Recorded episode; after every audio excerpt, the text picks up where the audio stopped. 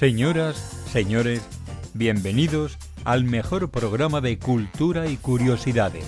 Bienvenidos a toda una amalgama. Presentado por Jesús Mora en Neo FM.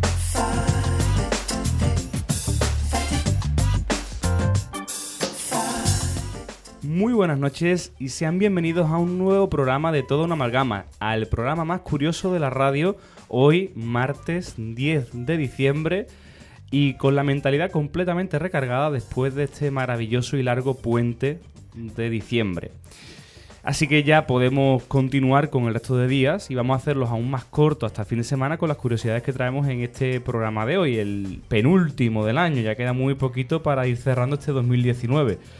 Y por ello vamos a tener ya una breve reseña a la Navidad, porque ya empiezan a estar las calles decoradas con adornos navideños, con luces navideñas. Y José Luis Ramos, muy buenas noches. Cuéntanos qué curiosidades navideñas traes hoy. Muy buenas noches equipo, buenas noches Sevilla. Eh, pues vengo con varias curiosidades navideñas, porque yo ¿No creo has podido elegir una? No he podido elegir una, me parecía poco, me sabía poco. Y ve- vengo a dar un repaso, por así decirlo, a los principales elementos o tradiciones que tenemos en la Navidad. Eh, en personal, la nuestra. Lo serían, en- por un lado, el árbol, eh, por otro lado, lo que es el intercambio de regalos, y por último, pero en mi opinión más interesante, quizás el tema de los Reyes Magos. Eh, tenemos, mm, por lo general entendido, que son elementos incorporados o mm, provenientes de la Navidad en función a, a las creencias católicas y vengo a arruinar vuestras infancias, demostraros que, no, que es todo lo contrario, de hecho.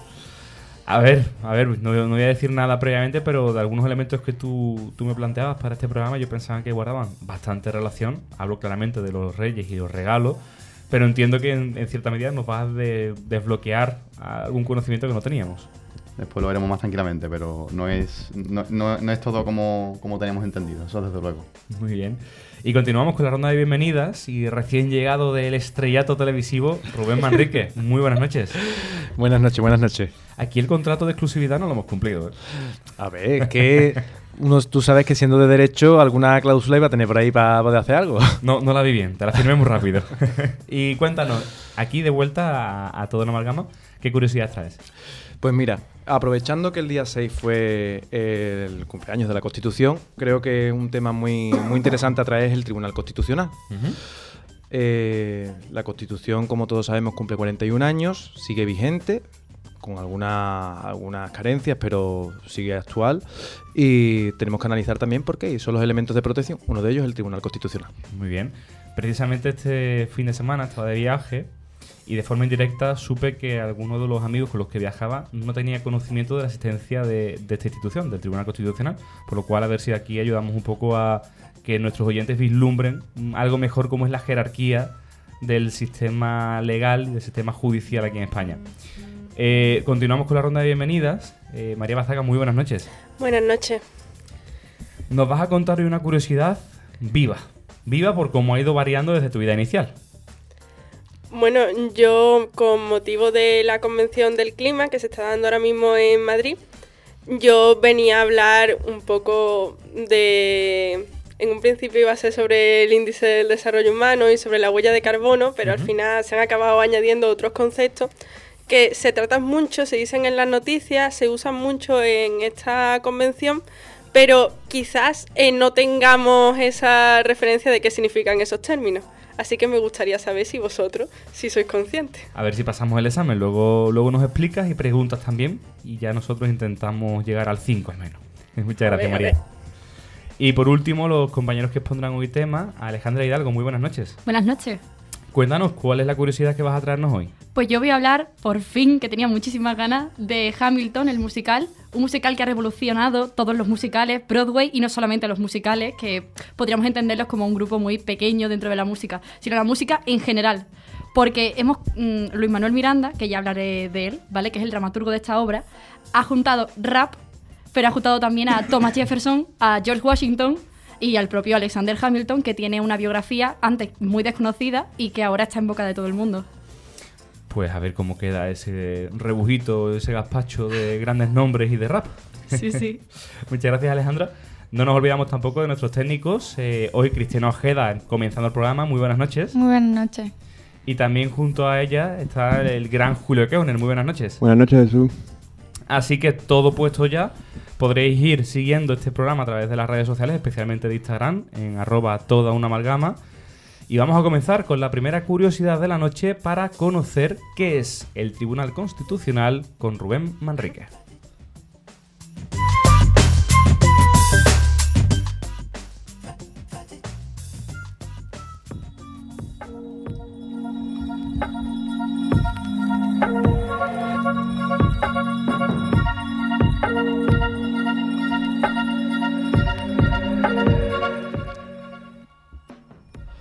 Bueno, lo decíamos antes, 41 añitos, 41 años de andanza constitucional que se cumplieron el pasado 6 de diciembre. Y a todo esto, pues vendría bien contextualizar, ¿no? ¿Qué es la Constitución? La Constitución española de 1978 nace en el del proceso constituyente tras la muerte del dictador Francisco Franco, culminando la primera fase de lo que conocemos como transición democrática, es un texto que tiene su origen en el consenso y en el acuerdo político del momento, ¿vale? Y se configura jurídicamente como una constitución rígida, es decir, aquella que, para cuya reforma son necesarios unos procedimientos especiales, siendo inválida la reforma por ley ordinaria, ¿vale? Esta categoría no es casual, ya que es la forma que han adoptado la mayor parte de los textos constitucionales que se sobreponen al fenómeno de las dictaduras que imperó en Europa a lo largo del siglo XX. Para asegurar su vigencia y su aplicación con el paso del tiempo, la Constitución se dotó de una serie de mecanismos de protección, tanto materiales como formales. El primero a comentar sería el contenido de la misma. Nuestra Constitución eh, principalmente se limita a configurar la estructura del Estado con objeto de contener el poder, ¿vale? Y evitar así la tiranía. Una Constitución es, por encima de todo, aquella norma suprema que regula el ejercicio del poder, bien a través de la clásica división de poderes, legislativo, ejecutivo y judicial, como estableciendo los máximos y los mínimos de, sus políticas a las que se tienen que atener. Para ello se incorpora lo que conocemos como derechos fundamentales dentro de, la, dentro de la Constitución. Grosso modo, esto delimita un amplio espacio político para la configuración del modelo de Estado dentro de lo que es el marco constitucional. En él caben multitud de opciones más allá de las que en el momento de la transición, en ese momento político y social, mm, se hubiesen pensado, ¿vale? En el momento de la sanción del texto constitucional. Ahora bien, eso no es suficiente para asegurar su vigencia. Todos sabemos que hay fuerzas que, bueno, pueden querer un orden que no sea constitucional. Como mecanismos formales para protegerlo dentro de eso, dentro del propio articulado, eh, se pensaron principalmente dos. El proceso de reforma constitucional agravado, por si en algún momento la sociedad cambiase tanto como para que la constitución no pudiese contener las normas que la, que la rigiesen, poder cambiar la constitución, aunque no fuese eh, con un procedimiento ordinario, así como el órgano ad hoc que hoy nos ocupa, un órgano que se creó es profeso, que es el Tribunal Constitucional. Si bien el Tribunal Constitucional es un órgano innovador dentro del panorama institucional español, tiene un precedente histórico en el Estado. Antes, en la Constitución de, de 1931, en la Segunda República, el Tribunal de Garantías Constitucionales aunque diferían algunos aspectos de su funcionamiento, esbozaba los principios a los que se atiene actualmente el tribunal. Es decir, teníamos un, precedente en la Segunda República. Cualquier caso, su vida y su recorrido fue bastante corto. Con el alzamiento militar en 1936 y la posterior guerra civil, la mayor parte de sus miembros dimitieron. Por tanto, el tribunal quedó en una función interina, en interinidad hasta 1939, donde se produjo su disolución total. Ese fue el periodo donde además no tuvo mucha actividad. El Tribunal Constitucional actual, como avanzábamos antes, fue creado por la Constitución Española de 1978 en el proceso constituyente al que, y dedica eh, su título noveno para su regulación. Además, la regulación pormenorizada es objeto de la Ley Orgánica del Tribunal Constitucional de 1979, donde se detalla todo el funcionamiento y cómo se debe proceder. Tiene su sede en un, edificio de arquitectura singular, que es fácilmente reconocible y creo que todos los podemos evocar en nuestra mente, que es obra de los arquitectos Antonio Bonet y Francisco Valdés. Como curiosidad, deciros que este edificio no estaba eh, inicialmente diseñado para sede del Tribunal Constitucional, se trasladó después, pero bueno, creo que en el imaginario popular todos tenemos eh, el tribunal asociado a, ese edificio circular. Está situado en la calle Dominico Scarlatti, en Madrid, y está compuesto por 12 miembros. 12 miembros que podrán ser magistrados, magistrados, fiscales, profesores de universidad, funcionarios públicos y abogados, con un requisito, todos tienen que ser profesionales de amplio prestigio. Tienen que tener más de 15 años de ejercicio profesional y además con la siguiente particularidad de elección. Cuatro de ellos van a ser elegidos por el Congreso por mayoría de unos tres, de tres quintos de sus miembros, es decir, con una mayoría eh, cualificada. Cuatro a propuestas del Senado con la misma mayoría, dos a propuesta del Gobierno y otros dos a propuesta del, Consejo General del Poder Judicial. Todos, pensábamos, o yo al menos antes de entrar en Derecho y conocer esto, pensaba que el Tribunal Constitucional eran ahí una serie de personas mayores que estaban hasta que se morían y el cargo era vitalicio. No, se renueva cada nueve años. El cargo se renueva cada nueve años y además se hace parcialmente eh, por tercio, es decir, cada tres años hay una renovación parcial del, del Tribunal Constitucional. Estas personas ostentan, ostentan el cargo de magistrados del Tribunal Constitucional, que ya lo vimos en uno de los programas, la diferencia entre juez y magistrado al ser miembros de un tribunal el título de magistrado y como hemos dicho antes el mandato se extiende durante nueve años que es más amplio que el mandato constitucional, por ejemplo, de un gobierno, con objeto de que haya una cierta continuidad y que esté por encima del Tribunal Constitucional esté por encima de la política. Entre, entre, sus funciones tenemos que destacar mm, tres por su extraordinaria relevancia en conexión con la protección de la Constitución que hemos mencionado antes, que son el recurso de inconstitucionalidad, la cuestión de inconstitucionalidad y el recurso de amparo. ¿vale? Las dos primeras tienen por objeto garantizar la primacía de la Constitución sobre las otras disposiciones legales. Por, ponerlo en contexto, eh, la Constitución, dentro de lo que sería la pirámide normativa, está por encima absolutamente de todo. ¿vale? A excepción de algunas cosas de, la Unión Europea y tal, la Constitución es lo que rige y lo que delimita todo lo demás que viene por debajo, ley, reglamento y demás normas. Y, el tribunal, y estas dos primeras lo que hacen es eso, garantizar la primacía sobre otras disposiciones de rango legal. El recurso de, inconstitucionalidad es quizás el más conocido y el más mediático, el que hemos escuchado más en los medios de comunicación. Y es un recurso que únicamente van a poder promoverlo el presidente del gobierno, el defensor del pueblo, 50 diputados o 50 senadores, los consejos de gobiernos autonómicos, no los presidentes, sino los consejos de gobierno autonómicos o las asambleas legislativas de las comunidades autónomas. Además lo van a poder hacer nada más que en el plazo de tres meses, de desde la publicación de la, norma en cuestión que, se presupone inconstitucional. Como vemos, solo los poderes ejecutivos y legislativos con ciertas condiciones son los legítimos para interponer este recurso. Los ciudadanos de a pie mm, no vamos a poder eh, acudir al Tribunal Constitucional a plantear un recurso de inconstitucionalidad. Únicamente, como hemos dicho, los poderes ejecutivos y legislativos. Esto es lo que se conoce como control de constitucionalidad abstracto. Abstracto porque no se da sobre un tema en concreto, como veremos más adelante, sino sobre la ley en general. La cuestión de inconstitucionalidad, por otro lado, tiene los mismos objetivos que el recurso de inconstitucionalidad, pero difiere la legitimación a la hora de plantearla. ¿Por qué? Porque si bien antes eran una, corte selecta de, personas o de conjunto de personas que podían eh, interponerlo, el recurso únicamente está, la cuestión de constitucionalidad está reservada únicamente a jueces y magistrados. Pero jueces y magistrados que durante un determinado proceso, en un caso concreto, con la ley que tengan que aplicar a ese caso, vean que esa ley puede tener visos de inconstitucionalidad. Entonces dice, o bien de oficio o bien instancia de parte, dice, eh, aquí hay algo que puede ser inconstitucional, vamos a elevarlo al Tribunal Constitucional y que nos diga si realmente lo es o no. Esto suspende el plazo del proceso, es decir, tú dices, oye, yo tengo un juicio por tal y el juez dice que esto puede ser inconstitucional, se suspende el juicio y se queda a la espera de la resolución del, tribunal. Una vez que el Tribunal Constitucional resuelve esa decisión, es vinculante no solo para el caso, sino también para todos los demás y para todas las instituciones del gobierno. No anula la ley, pero sí la deja eh, inaplicable. Esto no tiene plazo de, desde la promulgación de la ley, porque mm, Tú no sabes si una ley te puede afectar ahora a los tres meses o te puede afectar dentro de tres años. Y si es inconstitucional, evidentemente no se te puede aplicar. Por tanto, no, tiene plazo. Este sería el control, el control de constitucionalidad concreto. ¿Concreto por qué? Porque se aplica a un caso eh, específico. Y después tenemos lo que, eh, lo que hemos llamado recurso de amparo, que a diferencia de los dos anteriormente descritos, eh, tiene como objetivo defender esos derechos fundamentales, esos derechos y libertades que están recogidos en la Constitución en el artículo 14, también en la sección primera del capítulo segundo del título primero y en el derecho a la objeción de conciencia del artículo 30. Suena un galimatía en plan del título, del capítulo y tal. Bueno, lo que entendemos como derechos fundamentales, lo que es la libertad, objeción de conciencia, libertad de expresión, todas las garantías que tenemos como ciudadanos de un Estado de Derecho, pues están tuteladas por el Tribunal Constitucional mediante el recurso de amparo. Este sí lo vamos a poder interponer cualquier ciudadano. Cualquier ciudadano que sienta o que tenga la percepción de que sus eh, derechos fundamentales que están contenidos en esos artículos han sido vulnerados por alguna institución de, de- este país, podrán acudir al Tribunal Constitucional al final de, de todo el trámite judicial a interponer un recurso de amparo y el Tribunal Constitucional lo estimará o lo desestimará.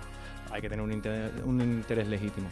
También lo pueden interponer, y esto es importante porque hay algunas causas donde se, puede, eh, se puede caer en indefensión, el defensor del pueblo y el Ministerio Fiscal.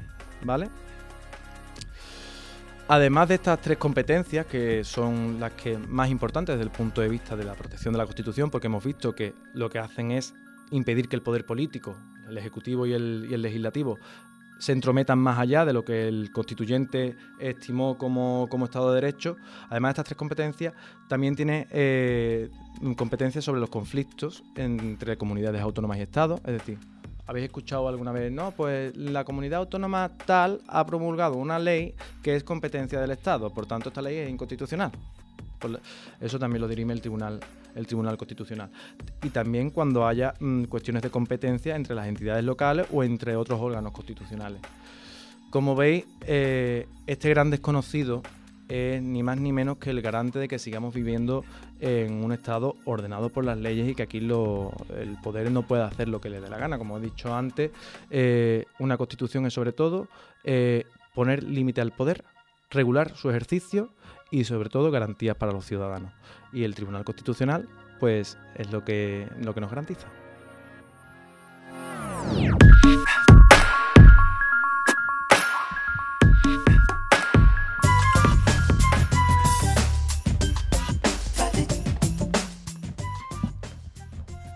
Muy completa la exposición sobre el máximo garante del orden constitucional en, en nuestro país, Rubén. Aquí yo mm, plantearé de forma abierta al final eh, las grandes, los grandes problemas o las grandes deficiencias que siempre se le han visto a, a- a esta institución, como son los orígenes de su composición. Tú bien has explicado que eh, la duración de los periodos de los magistrados del tribunal pues, tiene una larga duración para evitar la intromisión de los poderes legislativo y ejecutivo, pero al final no dejan de ser do- 12 personas, de las cuales 8 han sido eh, establecidas directamente por el Poder Legislativo, sabiendo además que venimos de una historia y una tradición política en el cual cuando no era de un color era de otro, por lo cual esa, esa mayoría cualificada de tres quintos era muy fácil de conseguir. Y encima mm, un sexto, una sexta parte de- del tribunal directamente es del Poder Ejecutivo que tenga la fortuna que haya renovado ese tercio durante su, su gobierno. Claro, parece que la idea de la independencia del poder eh, judicial, mm, en la parte más fundamental, en la parte más esencial, que es el garante de la Constitución, queda en duda. Bueno, queda en duda, Jesús, si, nos circunscribimos a un momento eh, concreto, con la renovación además trienal de, de cada tercio, yo creo que sí eh, lo que se potencia es que se llegue a acuerdos constitucionales dentro de las decisiones. Además, bueno, no podemos obviar que esto como tribunal, eh, dentro de lo que es la jurisdicción española, se tiene que atener a derecho. Él no puede- eh, el tribunal no puede tomar una decisión arbitraria bajo ningún concepto. Es decir, si la Constitución lo puede interpretar quizás un poquito más holgadamente o un poquito más restrictiva, pero se tiene que atener a la Constitución, que al fin y al cabo es la ley, vamos, la norma, eh, en este caso suprema, que, que lo regula. Bueno, en todo caso sabemos muy bien que la, la Constitución quizás es la ley más ambigua que tenemos en, en España. Da mucha libertad de interpretación según cómo quiera interpretarse. Ahí queda recogida entonces la dirección hacia un lado o hacia el otro de- del derecho. Precisamente eso es la garantía de que, te- que tenemos de que la Constitución siga vigente durante muchísimos más años. Si tuviésemos una Constitución extremadamente rígida, una Constitución que no diese espacio para que el ente político desarrollase el modelo de país que quiere, eh, estaríamos ante reformas constitucionales constantes o incluso a promulgación de nuevas constituciones, o sería papel mojado. La esencia de una Constitución es que regule el poder durante mucho tiempo. Totalmente de acuerdo. ¿Y tú no piensas, Rubén, que habría alguna forma de evitar esa separación o, el que sea como una isla en medio de- del desierto de, esta institución y que fuésemos una parte más de la carrera judicial de- del sistema judicial español, igual que se asciende de juez a magistrado, se pasa por diferentes instituciones, pues el Tribunal Constitucional fuese un ente más en el que poder escalar en, esas, que- en esa trayectoria o en esa carrera judicial? Eso da para una tesis, ¿eh, Jesús? sería algo más independiente del resto de poderes y quizás también más por meritocracia. Porque muchas veces ponen a, mm, como tú habías mencionado, no recuerdo la expresión, ¿no? pero a personas mm, destacadas en el ámbito del derecho, pero que puede ser un profesor que su única demostración es que lleva 15 años en la universidad, que igual no es ni bueno. No tiene más mérito que el que haber sido profesor 15 años. Bueno, y pasar una serie de filtros también eh, en, ese caso. No, pero es cierto, Jesús. Mira, eh, cualquier institución, sea el Tribunal Constitucional o sea cualquier otra, eh, adquiere su prestigio en base a los profesionales que acceden a ella. Y adquiere su, su prestigio también en base a las actuaciones que desarrolla. En este caso, creo que el Tribunal Constitucional, además de ser uno de los grandes desconocidos, es uno de los, de los grandes reputados, porque mm, sus resoluciones, sus sentencias, no suelen ser objeto de, crítica social porque se ajustan bastante, intentan ajustarse bastante al momento social en el que vive, porque es su función, al fin y al cabo.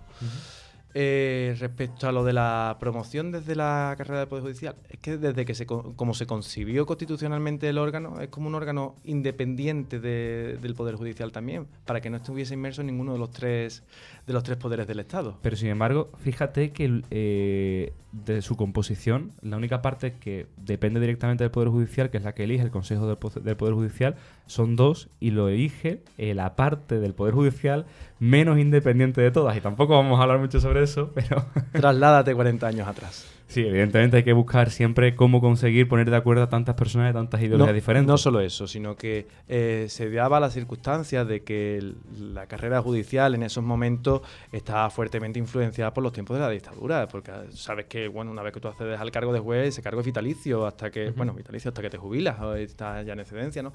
Eh, entonces había que buscar la manera de casar esa estructura del régimen franquista con la, nueva estructura del Estado democrático. Ahora quizás tenga menos sentido y sea más, eh, sea más coherente tener un sistema con una mayor participación del Poder Judicial en la elección del, Tribunal Constitucional, pero en el momento fue fundamental que mm, quien estuviese en el Tribunal Constitucional creyese en la Constitución, apostase por la democracia. Mira, pues es un matiz que sinceramente no me había parado a pensar, que al final todo esto tiene un inicio y en ese inicio el Poder Judicial venía elegido por quien venía elegido. Por lo tanto, no creo que fuesen firmes defensores de la Constitución, ni mucho menos. Pero bueno, todo tiene que, reciclarse y quizás pronto sea el momento de ello. Para eso están las reformas, el otro mecanismo de protección de la Constitución. Muy bien, no sé si el resto de compañeros quiere hacer alguna pregunta. Yo, tengo un par de ellas desde la ignorancia y, un poco la, curiosidad. A mí me llama mucho la atención el tema de la posibilidad de propuesta al recurso de amparo, porque a nivel práctico no sé hasta qué punto realmente se puede llevar a cabo o hay casos de que, porque teniendo en cuenta cómo funciona la burocracia en este país, no sé hasta qué punto es realmente factible. El derecho al honor eh, tiene mucho que contarse ahí, ¿verdad? Sí, es uno de los grandes es uno de los grandes protagonistas del recurso de amparo. A ver, el recurso de amparo lo que tiene que estar eh, sobre todo sustanciado eh, y fundamentado en una vulneración de un derecho fundamental. Tú no puedes decir, oye, pues no me gusta la sentencia y como no me gusta, interpongo un, recurso de amparo constitucional. Ahí no te va, porque directamente no te lo van a admitir. No te sirve me, me, refería precisamente a eso, sí. Si hay, o sea, en el, en el caso de que verdaderamente eh, sea plausible, mi pregunta es un poco más en el sentido de, de nivel práctico real del recurso, realmente, teniendo en cuenta cómo funciona la justicia en nuestro país. ¿Hay algún caso, por ejemplo, conocido de... Recuerdo haber visto jurisprudencia del Tribunal del Tribunal Constitucional en materia de recursos de amparo, donde le daban la, razón al, recurrente en este caso. Ahora mismo no sabía mencionarte ninguno porque no tengo una duda, Rubén, en la cabeza. Tú lo tienes más, fresco, que yo ya se me ha olvidado. Afortunadamente no tengo que tenerlo tan en el día. Por ejemplo, con, alguna indefensión de un derecho fundamental, ¿la principal vía es directamente el recurso de amparo al Tribunal Constitucional, constitucional o tienes que hacer un paso previo por una demanda o una querella ante otro tribunal previo? Tú normalmente agotas la vía administrativa o la vía judicial. Después tienes el recurso de amparo constitucional y como garante todavía superior a esto está el Tribunal de Derechos de la Unión Europea. Fíjate hasta qué, hasta qué punto llega la protección y la tutela de los derechos y libertades individuales que están recogidos o bien en las constituciones o en la Carta, eh, la carta de Derechos Fundamentales, que eh, hay varias instancias ya aparte de lo que es la judicatura como tal, que garantizan que esos derechos se cumplan o que tú no los veas vulnerados. Mm, hay una protección fuerte. Por suerte también te digo una cosa, tenemos la, fortuna de que no, se vulneren de manera sistemática esos derechos hoy por hoy.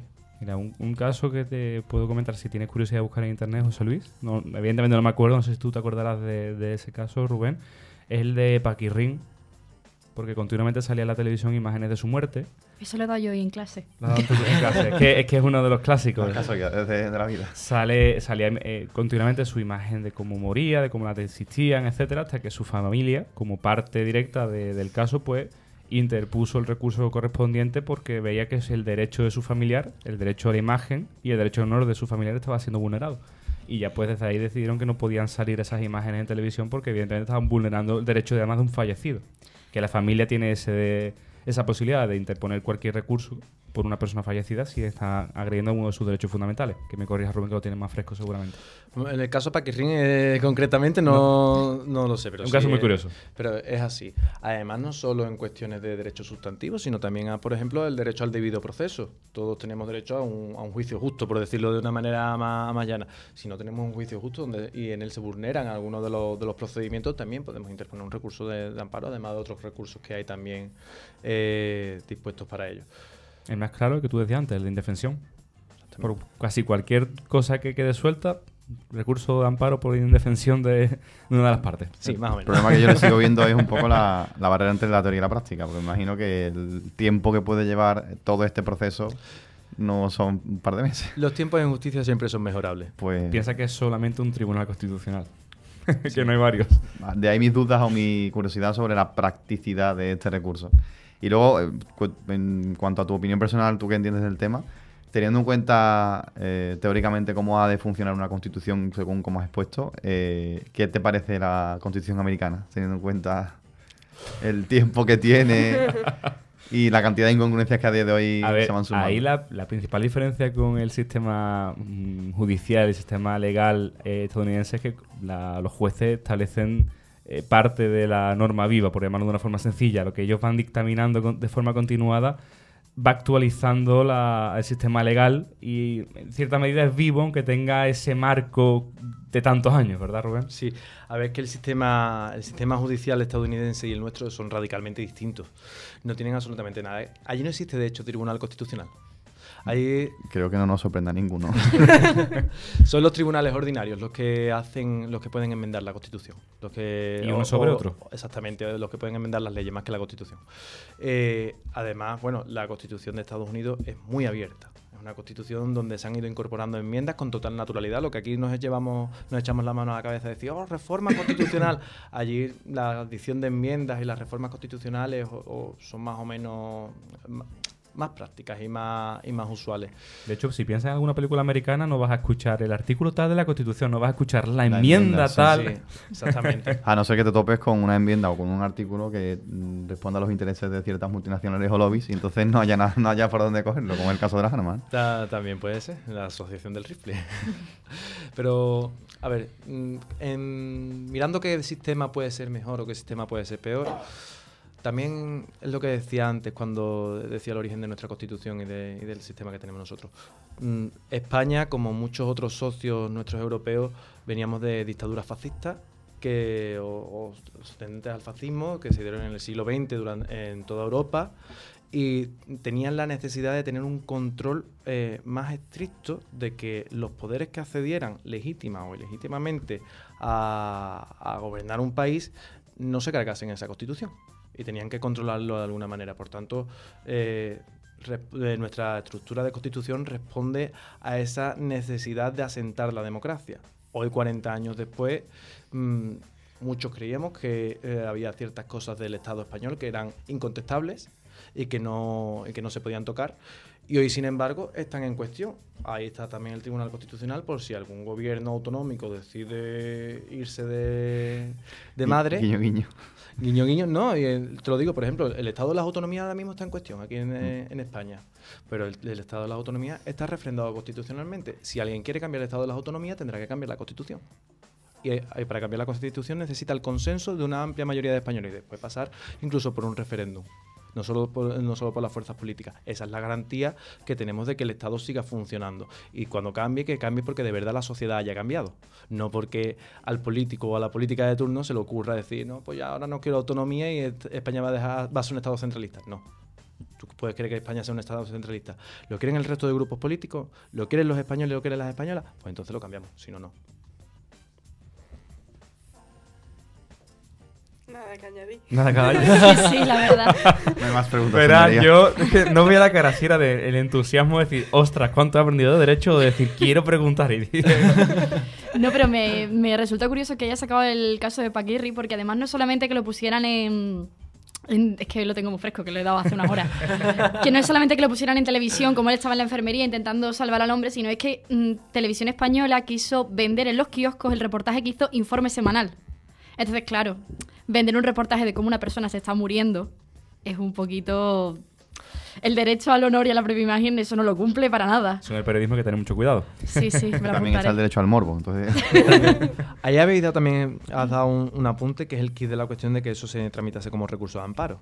Porque eso no lo vulneró una antena 3 o cualquier otra cadena privada. Lo vulneró la cadena pública. Y la cadena pública pertenece a todo lo que es el organigrama de- del poder público. Eso da, esa vulneración por parte del poder público es lo que da la opción al recurso de amparo. Si no sería una demanda entre partes, ¿no? Una claro, si no tendría que tener, eh, tendría más de derecho privado que de derecho público, muchísimo menos de amparo constitucional. Pues bueno, me parece que ha sido una exposición bastante completa, bastante desgranada, Rubén. Felicitarte porque no es un tema sencillo. Muchas gracias. Eh, espero que nos haya ayudado a acercar un poquito más el funcionamiento del sistema judicial eh, en nuestro país y del último garante del, del correcto funcionamiento de que se cumpla en cada mm, situación, en cada decisión, en cada comunidad autónoma la constitución que tenemos actualmente en nuestro país. Vamos a continuar con las curiosidades en el día de hoy.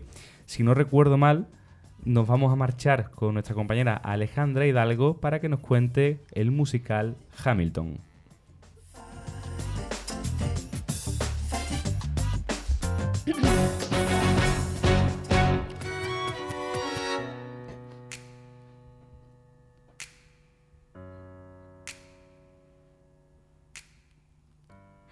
Hamilton se ha convertido en una revolución musical y, teatral que trata sobre un país emergente que lucha contra su metrópoli.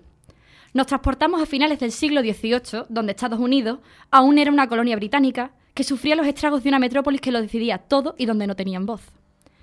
La primera canción, la cual escuchamos ahora mismo, se llama Alexander, Alexander Hamilton y narra la trágica vida de nuestro protagonista. Su padre lo, lo abandonó y poco después su madre enfermó gravemente y murió, dejando a sus hijos a su suerte.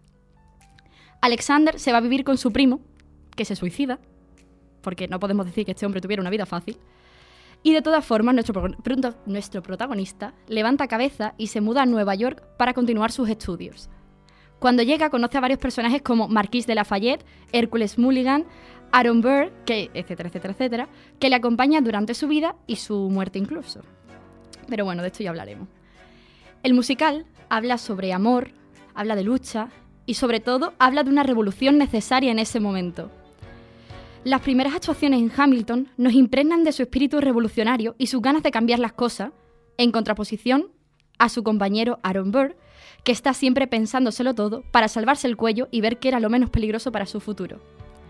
Durante el musical conocemos a otros personajes muy importantes como Eliza Schuyler, la que sería su esposa, Thomas Jefferson, George Washington, Angelica Schuyler, etcétera, etcétera, etcétera, porque es la vida de una persona y hay muchísimos, muchísimos personajes. Bueno, todos ellos cumplen un papel muy importante dentro de la obra, ya sea ayudando a Hamilton o interponiéndose en su camino. El dramaturgo de esta obra es el ya más que aclamado Lin-Manuel Miranda, compositor de la banda sonora de Moana, coprotagonista de Mary Poppins El Regreso y compositor también de otro musical con mucha relevancia como es In the Heights. Miranda dice que la idea de escribir este musical le vino leyendo una biografía sobre Hamilton en 2004. Decía que mientras leía los primeros capítulos, podía imaginarse perfectamente la versión musical de la obra. Miranda empezó a investigar y encontró que ya había una obra musical sobre Hamilton escrita, en 1917, protagonizado por George Arliss. Pero poco después empezó a escribir lo que se llamaría The Hamilton Mixtape.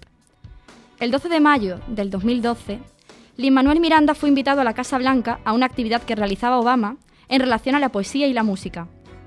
Allí interpretó Alexander Hamilton y recibió muchísimas críticas por parte de los presentes, porque lo tomaban por loco, ya que nadie esperaba que uno de los padres fundadores más olvidados de la historia pudiera llegar a tener éxito a día de hoy. Después de aquello, Miranda comenzó a escribir My Shot, canción que tardaría un año entero en componer. porque el musical entero, un musical de casi tres horas, tardó en componerlo seis años. Pero bueno, volvemos al 27 de julio de 2013, en el que Miranda presentó en el Bazaar Reading Festival una versión prematura del musical que tuvo una gran acogida. Después el musical completo se movió a un pequeño teatro de Nueva York, convirtiéndose, eh, convirtiéndose en un off-Broadway, que para quienes no lo sepan, un off-Broadway es un teatro que no está dentro de la ruta de teatros de Broadway importantes. La mayor parte del caso original que se representa en Nueva York empezaron allí. El 13 de julio de 2015, la producción consiguió un hueco en uno de los teatros de la mm, ruta oficial de Broadway, convirtiéndose así en uno de los musicales más aclamados en lo que llevamos de siglo. A día de hoy encontramos producciones de la obra en Chicago, Nueva York, Londres y siguen de tour por Estados Unidos. También se representó en Puerto Rico, lugar de nacimiento de Luis Manuel Miranda, porque se llama Manuel. Era claro que no era estadounidense. Y está planificado que el musical llegue también a Sydney y que tenga una versión en alemán que será representado en los Países Bajos entrando por fin en Europa. Sea donde sea, Hamilton bate todos los récords posibles, convirtiendo en sold out todas sus representaciones. Pero, ¿qué es lo que hace tan relevante a este musical? No es solo la interesante vida del protagonista lo que te llama, sino también su música. Todo el musical tiene un toque de R&B, rap y hip hop, unos estilos musicales muy diferentes a los típicos que encontramos en Broadway. Miranda ha conseguido convertir un debate económico y político en una batalla de gallos, donde se enfrentan Hamilton y Jefferson y cuyo moderador es el primer presidente de Estados Unidos, George Washington.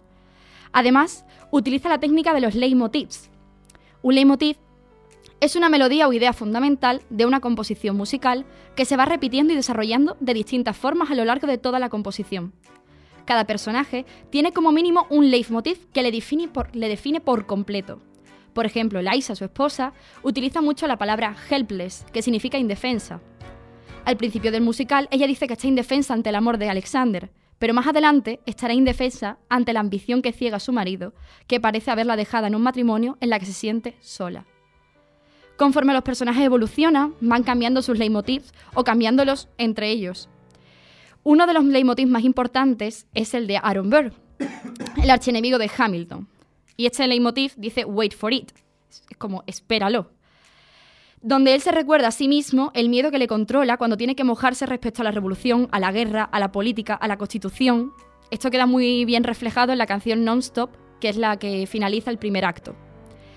Para Burr, las cadenas que le son las cadenas que le atan y que no le dejan evolucionar. Pero cuando Hamilton reconoce la aventura extramatrimonial que tuvo con María Reynolds y se da cuenta de que podría haber esperado a que el rumor se disipara y no haber destrozado su futura carrera hacia la presidencia, el Wait for It hubiera sido su salvación. No es una sorpresa, después de todo lo dicho, que este musical haya ganado premios tan prestigiosos como el Grammy a Mejor Álbum de Teatro Musical, el Tony a Mejor Musical o un Pulitzer a Mejor Musical también.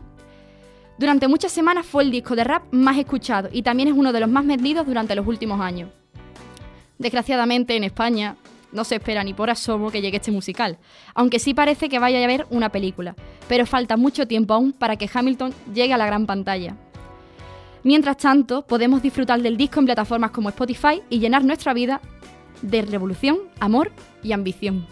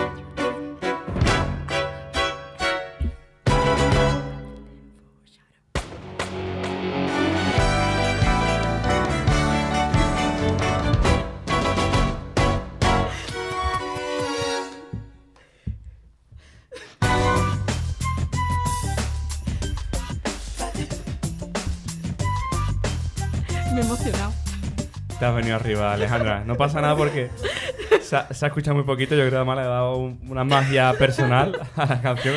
Estamos aquí muy, muy por lo harto, ¿verdad, José Luis? Bastante, bastante. Es que es uno de mis musicales favoritos, entonces me es muy, muy difícil, de verdad, no cantar las canciones y no... Porque para mí significa muchísimo. Entonces, cuando antes habías estado hablando, por ejemplo, de la Constitución de Estados Unidos, tengo muchísimo que hablar sobre él porque fue uno de los firmes defensores de la Constitución de Estados Unidos y en la canción que he mencionado antes de Nonstop tiene una pelea con Aaron Burke, son su archienemigo, porque le pide que le ayude para que la Constitución sea una ley vigente que no se contradiga entre sí. Incluso escribe los papeles federales, que son 87 y de... Es como la preconstitución de Estados Unidos. Y él escribe 51 de hecho 87. Yo la verdad que no conocía el musical. De hecho, cuando me hablaste de Hamilton, pensé en Fórmula 1, pero evidentemente digo, no, no va a ser de Fórmula 1. Vamos, seguro que no. Y me ha sorprendido escuchar eso, que tiene que- mucha relación con los padres fundadores de, de la Constitución de Estados Unidos. Sí, sí. El, el único problema que tuvo Hamilton, bueno, que no es que sea un problemilla, la verdad, es que le puso los cuernos a su mujer. Hombre, el problema lo tuvo ella.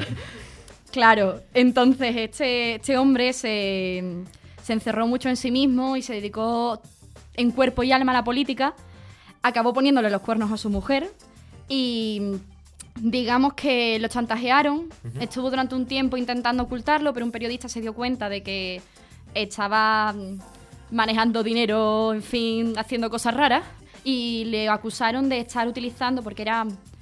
eh, presidente como del Tesoro o algo así en Estados Unidos y un periodista le acusó de estar malversando con fondos públicos y al final él publicó lo que se llamaría el panfleto Reynolds en el que él contaba toda su aventura con María Reynolds y decía que no, que en ningún momento había malversado con fondos. Entonces, claro, en ese bueno, después se le muere un hijo, a este hombre le pasa de todo, de verdad. Vaya drama. ¿Eso también sale en el musical, Alejandro? Sí, sí, sale en el musical. Vamos, ¿Qué duración tenía el musical? Mm, unas tres horas más o menos. De música.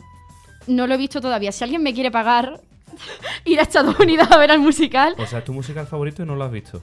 no, no, es que no, no puedo ir a verlo a Estados Unidos, no tengo dinero. No es el Si típico alguien- plan de fin de semana. No, pero bueno, mira, están los reyes ahí, que tú vas a hablar de ellos. Podemos pedirle a los reyes que hagan su magia. Sí, Baltasar, que es mi favorito, le voy a pedir que me lleve a Nueva York. Que te deje un camello. Que saca más, ¿no? en camello hasta Nueva York lo veo complicado. Bueno, pero el de los Reyes Magos vuela. Yo creo que Claro. sería mala cosa. y además vuela muy rápido. Claro, pues nada, yo me yo llamo a Lin Manuel Miranda y le digo, mira, hazme un hueco en el teatro y ya está. Y la pregunta ineludible, Alejandra. Dime. Una chica de España, de Sevilla, Sí. ¿cómo tiene conciencia de este musical? Porque es un musical poco comercial, al menos no conozco yo uno de los que más suenan. Eh, bueno, a mí es que siempre me han gustado mucho los musicales y siempre he estado muy al loro con este tema. Es más, el viernes fui a ver West Side Story en La Maestranza, un regalo que me hicieron mis amigos, que les mando un saludo desde aquí.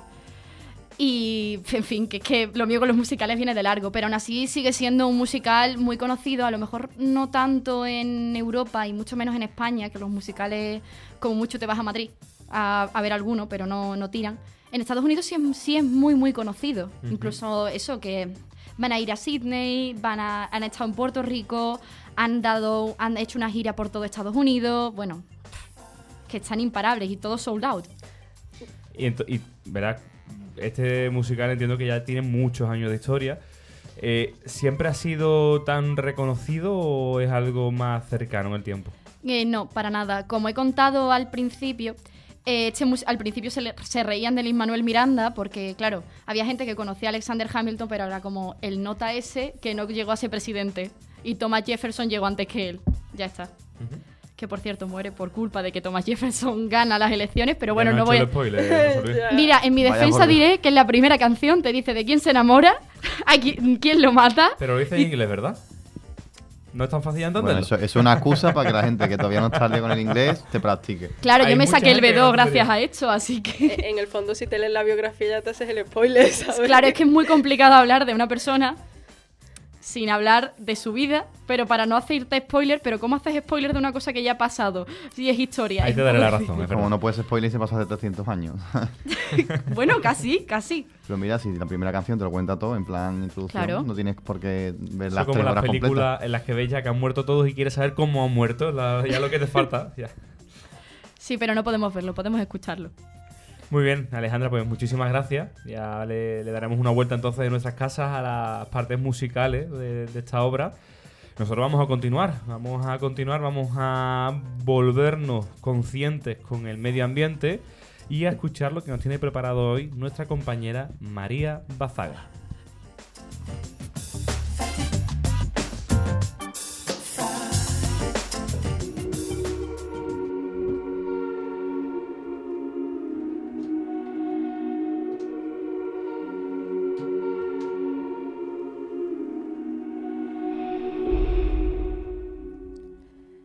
La Conferencia de las Partes, o COP o COP, es el órgano de decisión supremo de la Convención Marco de Naciones Unidas sobre el Cambio Climático, UNFCCC por sus siglas en inglés. En su vigésima quinta reunión organizada, presidida por Chile, eh, que comenzó el 2 de diciembre y acabará mañana, siendo Madrid su sede, las 197 partes que conforman el tratado 196 naciones más la Unión Europea, que siempre va en bloque, buscan avanzar hacia la implementación de los acuerdos que se han determinado en la Convención que establece obligaciones específicas de todas las partes para combatir el cambio climático.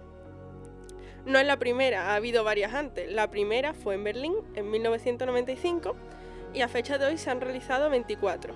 La última en Polonia, en diciembre de 2018. La presidencia de este año está a cargo de la ministra Carolina Smith.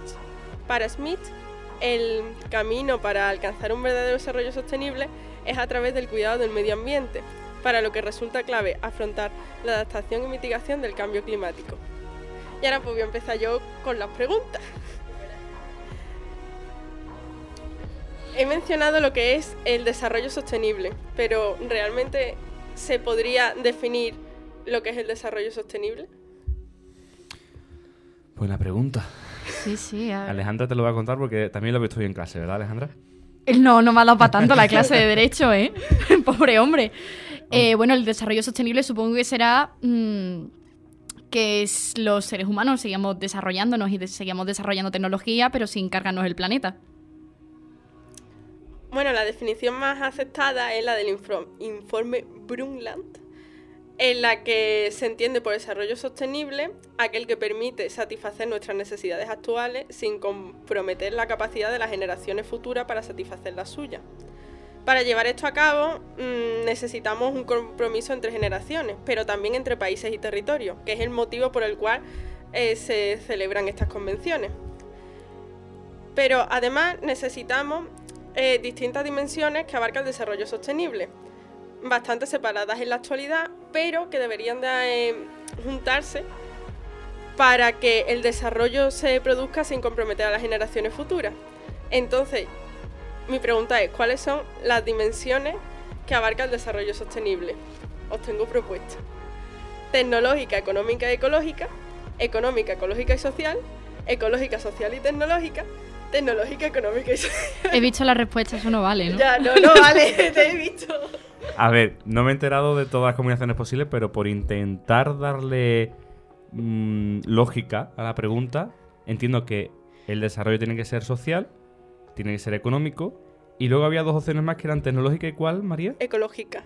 Pues tiene que ser ecológico. Sí, efectivamente. y esas Vale. las mía. La lógica me funciona. Sí, que Ya en me realidad- voy, ya me en voy aquí. realidad esto es mm, mucho de lógica. Esto es un examen, ¿eh? Sí, sí, sí, además tipo T, que son de los María, en verdad, en sus ratos libres, profesora de, de academia, y se trae aquí los té. Bueno, una herramienta útil para estimar el impacto de cada país, ciudad, territorio o colectivo en la sostenibilidad global es la huella ecológica. Siguiente pregunta, ¿qué es la huella ecológica? De verdad que, que- que yo vengo aquí a relajarme a contar un José tema. Luis, te toca. es verdad, A ver, por lo que tengo entendido, eh, la huella ecológica básicamente es el impacto eh, que nuestra actividad económica industrial deja en el medio ambiente, a nivel geológico, atmosférico cualquiera, en cualquier aspecto. Definición un poco general, nada por casa. Sí, bueno, es la cantidad de área biológicamente Sí, bueno, que no. En plan, vale, pero no. productiva que se necesita para generar todos los recursos que consume una población. ¿Puedes repetir otra vez la, la definición? Cantidad de área biológicamente productiva que se necesita para generar todos los recursos que consume una población. ¿Qué? Área de. Sí. que se opone al de biocapacidad, que la biocapacidad es la cantidad de tierras productivas disponibles para proporcionar los recursos. O sea, uno es lo que se necesita y otro es de lo que se dispone. ¿Y hay algún índice que compare esas dos? Supongo que sí, ¿no? Sí, sí, a eso vamos ahora. Es que ya te has adelantado las preguntas. Hombre, ya por buscarle sentido a, a estas cosas tan abstractas. Jesús fuera, no, no, no. Yo soy utilitario. ¿Se dice así, José Luis? Yo ya no puedo responder nada más. Bueno, los flujos de comercio internacional pueden verse como flujos de huella ecológica. La huella ecológica, eh, ya os lo voy a decir, se calcula sumando las importaciones y restando las exportaciones de su producción nacional. O sea, por ejemplo, un país puede importar agua a través de la adquisición de productos de terceros países y eso se le suma al impacto en su huella ecológica. El balance entre huella ecológica y biocapacidad determina que un país tenga un déficit ecológico o cuente con reservas ecológicas. Para que os hagáis una idea, en 1961 había bastante poco déficit ecológico a nivel mundial. Y sin embargo, hoy, mm, bueno, en 2007 el déficit ecológico había aumentado en prácticamente en casi todos los países del mundo. Según Global Footprint Network, que os lo recomiendo, que es una página que básicamente lleva eh, las cuentas de, de esto, de la huella ecológica por persona y, y por país y cuántas tierras se necesitarían para gestionar un país, pues según Global Footprint Network, España ya tenía un déficit ecológico en 1961, que era uno de los pocos países que ya la tenían, llegando a su punto más alto en 2007 y desde entonces ha bajado. La principal causa, mayor concienciación, no, la crisis. Eh, ¿Y la crisis cómo influye para que baje la, la- el déficit de... ¿Cómo tú lo has llamado? ¿El déficit ecológico? Mm, volvemos a lo mismo de antes. Eh, la sostenibilidad tiene tres factores: eh, ecológico, social y económico. Si bajas uno, o sea, ahora mismo son como tres factores. Uno está muy alto y otros dos están muy bajos. Si bajas uno, lo que no le das a ese, se lo sumas a los otros. Vale. Bueno, y para que nos hagamos una idea, ¿cuánto estimáis vosotros que cuántos planetas Tierra serían necesarios para mantener a España? Solo a España. Solamente a Solo a España. España. Solamente a España. A ver, yo tengo entendido que en, menos de siete meses, al ritmo que vamos ahora, gastamos ya los recursos que la Tierra tarda, tarda un año entero en producir A nivel mundial. a nivel mundial. Pero no sé el, el cálculo a nivel. A ver, nacional Espa- cuánto España es pequeñita, pero no sé, medio planeta, un planeta como mucho. No. Yo es que diría que es medio planeta o menos, pero claro, entiendo que la pregunta tiene trampa, que serán tres o cuatro. Dos planetas y medio. Dos Pero, planetas y ¿durante medio. cuánto tiempo? Ahora mismo, del ritmo de vida que llevamos consumiendo, si, si queremos seguir con este ritmo vigente, eh, ¿La población necesita- actual? La población actual y el ritmo de consumo que tenemos, necesitaríamos dos planetas y medio para poner abastecernos de una manera prolongada en el tiempo. Si no, acabaríamos agotando todos los recursos pues a una velocidad vertiginosa. Solo España. Solo España. Estados Unidos son cinco planetas, por ejemplo. Poco me parece. ¿Y dentro de Sí. España se han hecho cálculos de las regiones? A ver si hay alguna región que tenga más o menos déficit ecológico. Mm, Global Footprint Network, que es la que lleva eh, concretamente estos datos, no los hace por comunidades y eso. Luego, el Instituto Nacional de Estadística no creo que tenga datos tan precisos, pero lo mismo es cuestión de ponerse... Pero sería interesante porque si estamos hablando que la- el déficit ecológico en parte depende de, las tierras disponibles y de las tierras usadas, etcétera, entiendo que por, por pura eh, orografía española, en Andalucía habrá menor déficit ecológico, mientras que por ejemplo en otras zonas más industrializadas probablemente haya un mayor déficit e- ecológico. Hablamos por ejemplo del País Vasco. Pero bueno, no, no tenemos entonces ese dato. Una duda más que nos quedará. Pues uno de los principales componentes de la huella ecológica son las emisiones de gases de efecto de invernadero, como ya tanto se ha hablado, que contribuyen al cambio climático. Y como este, mm, esta palabra eh, sí se usa más, y bueno, ¿qué es la huella de carbono? La huella de carbono. Yo estoy castigado, yo no. Julio va a saber. Cristina, por favor, pásale el micro a Julio. Cuéntanos, Julio, ¿qué es la huella de carbono? Em, supongo que. em, o sea, lo que dejamos por las emisiones de CO2, quizás, o algo así. Importante, Por, por ahí he tirado yo antes y no. Y no, Si no ido bien. importante María, que creo que es la primera vez que le preguntamos algo a Julio que Julio no lo sabe. La segunda. ¿La segunda cuál fue la Pero- primera? El grito Willem. Acuérdate que no. Es verdad. El grito de Winnie de Wilhelm. Es verdad, es verdad. Pero realmente no va mal encaminado. O sea, él- la totalidad de gases de efecto invernadero no tiene por qué ser únicamente CO2, pero es el más. ¿Y cuáles son esos gases? También afecta eh, principalmente el CO2 y derivado y luego el, el ozono interviene a la capa de ozono y también contribuye al proceso. Pero obviamente el mayor es el CO2, emitidos por efectos directos o indirectos. O sea, si tú te compras un chaleco, pues el efecto indirecto ha sido lo que ha producido la, la fábrica. ¿Y lo que producen los animales también se consideraría? Buena pregunta. Técnicamente sí. El metano O sea- debido a la ganadería industrial o masiva del.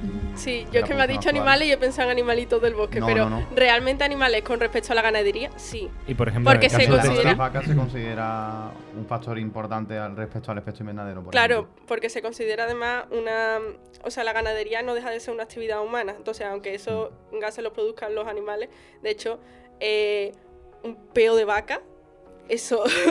ríete, pero Apunta a José Luis para el programa final de temporada Peo de Vaca. De vaca. Eso tiene... Con- No, pero eso tiene... Un gas, no una flatulencia, tampoco un peo de vaca. Pero que eso, eso contamina más que un coche. Por la cantidad Pero de eso es de verdad, que porque yo siempre tenía dudas si es la típica curiosidad de Twitter, de estos que ponían No, curiosidades no, que se las inventaban. Eso es... Nosotros las investigábamos, ¿eh? pero había mucha gente que se las inventaba. El tema es la ganadería masiva. O sea, ¿cuántos Claro. millones de vacas de más que no debería haber hay? Claro, y, se están, diariamente? y piensa que esos millones de vacas se están tirando peo mientras se- y están yendo en camiones que están siendo conducidos.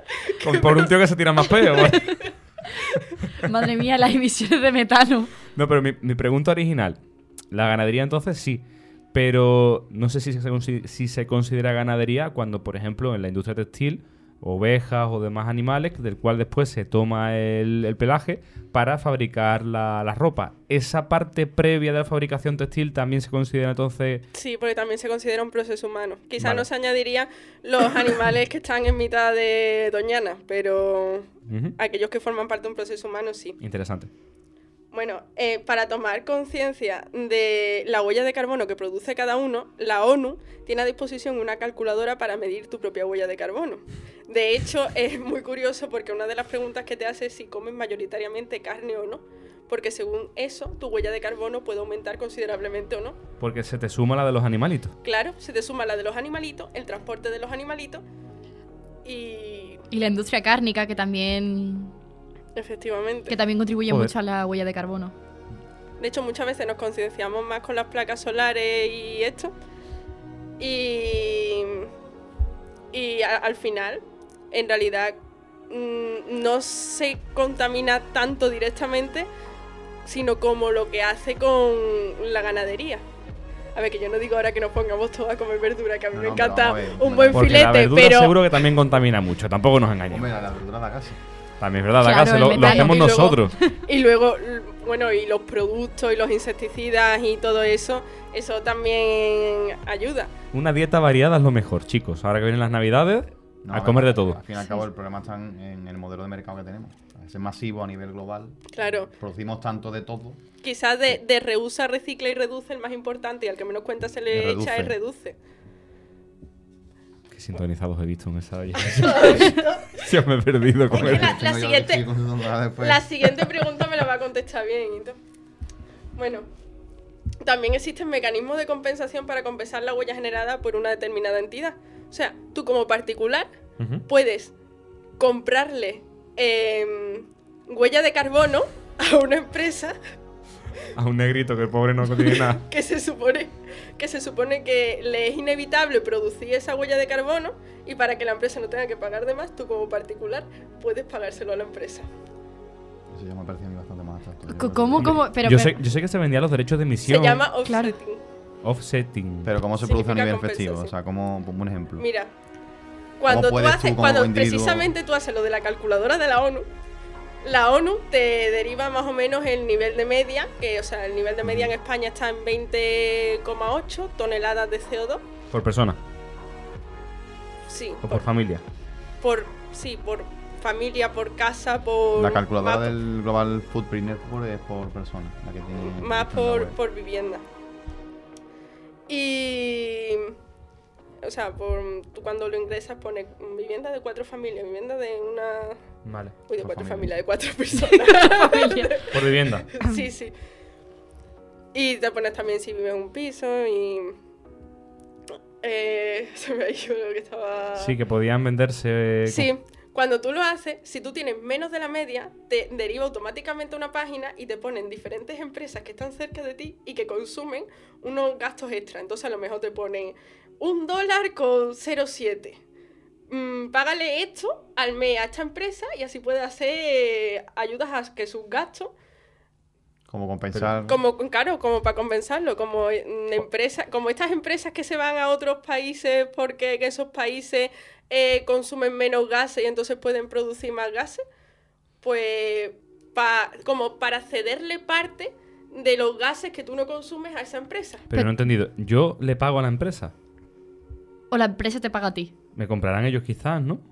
Que no, no, no- he entendido esa parte. Entiendo que si yo tengo un, un nivel de emisión inferior a la media, esa parte de la huella de carbono libre que ellos quieran comprar para compensar su exceso, me, lo- me pagarán a mí algo, ¿no? Me imagino que será al revés, que será para compensar el gasto extra que tienes tú como familia, ¿no? Y ese dinero irá. Pero si las empresas, las empresas Sí, tiene- tienes más, ¿no? razón, es al revés. Podemos pasar al siguiente apartado antes de que nos dé una embolia a los cuatro, por favor. No pasa nada. Me quedé hace un rato pensando y digo, sí. Es que he escuchado, encima de que consume menos vas a pagar. Y digo, coño, para comer, me voy a saltar a comer vaca. encima voy a pagar yo. Ahora todo el mundo tiene que tener tres vacas en su casa. Exacto. Como en la etnia. Vale, entonces, Bueno. si tenemos un nivel familiar o por vivienda inferior a la media, la ONU, a través de esta calculadora, nos va a derivar a unas empresas que consumen de más para ayudarles a No, compensar no va su a derivar exceso. directamente, os pone el enlace abajo de si quiere offsetting, clica aquí. Y te pagan. Claro, la ONU ayudando a que haya yo- menos yo- huella de carbono. Yo, yo no lo he probado directamente para ver si me... Hombre, es que ahora vienen unas fechas de gasto, María. Esto puede ser un gran consejo para todo sí, el mundo. pero ma- más de un dólar americano no... Bueno, un dólar americano será Es menos de euro. un euro. Es menos de un euro. Yo pensaba que era un poquito más. Bueno, por AliExpress se pueden comprar muchas Claro, cosas. Y, y un amigo invisible. A que es un país que tiene pocas emisiones, seguramente, de CO2. China ninguna. Probablemente el, el país que menos emite. Pues China eh, son tres planetas. Oye, pues mira, para O todos los que sea, son... China. Que sí. comparado con España, que somos más pequeños y producimos dos y medio, Pero es que nos gusta mucho comer y beber y, y, salir. y- y el chinos no jamón, y... A los chinos también, pero les gusta el arroz. A nosotros Bueno. el arroz no. Relacionado con todo esto, existen normas internacionales eh, que aportan criterios para que las estimaciones de la huella de carbono de los productos sean comparables a todo el nivel mundial y que no es- sean individuales por países. El objetivo es que la huella de carbono pues, sea un factor capaz de orientar a la decisión de los consumidores. Bueno, y ahora vamos a ir con otro apartado que es el IDH, el Índice de Desarrollo Humano que es un indicador elaborado por el Programa de las Naciones Unidas para el Desarrollo. Eh, yo no sé si sabéis lo que es el IDH o si lo controláis o no, En- pero yo de buenas a primeras os voy a preguntar eh, qué factores se tienen en cuenta a la hora de calcular este indicador. O sea, ¿de qué es el indicador? Danos otra vez opciones. Aquí pensamos con lógica. Biocapacidad, esperanza de vida, educación, biocapacidad, Producto Interior Bruto, educación, esperanza de vida, Producto Interior Bruto, educación, biocapacidad, esperanza de vida, volvemos a lo mismo, será un balance, un equilibrio entre todas, ¿no? A ver, educación tiene que haber seguro. Esperanza de vida tiene que haber Y seguro. biocapacidad también. Porque se supone que no puedes excederla técnicamente.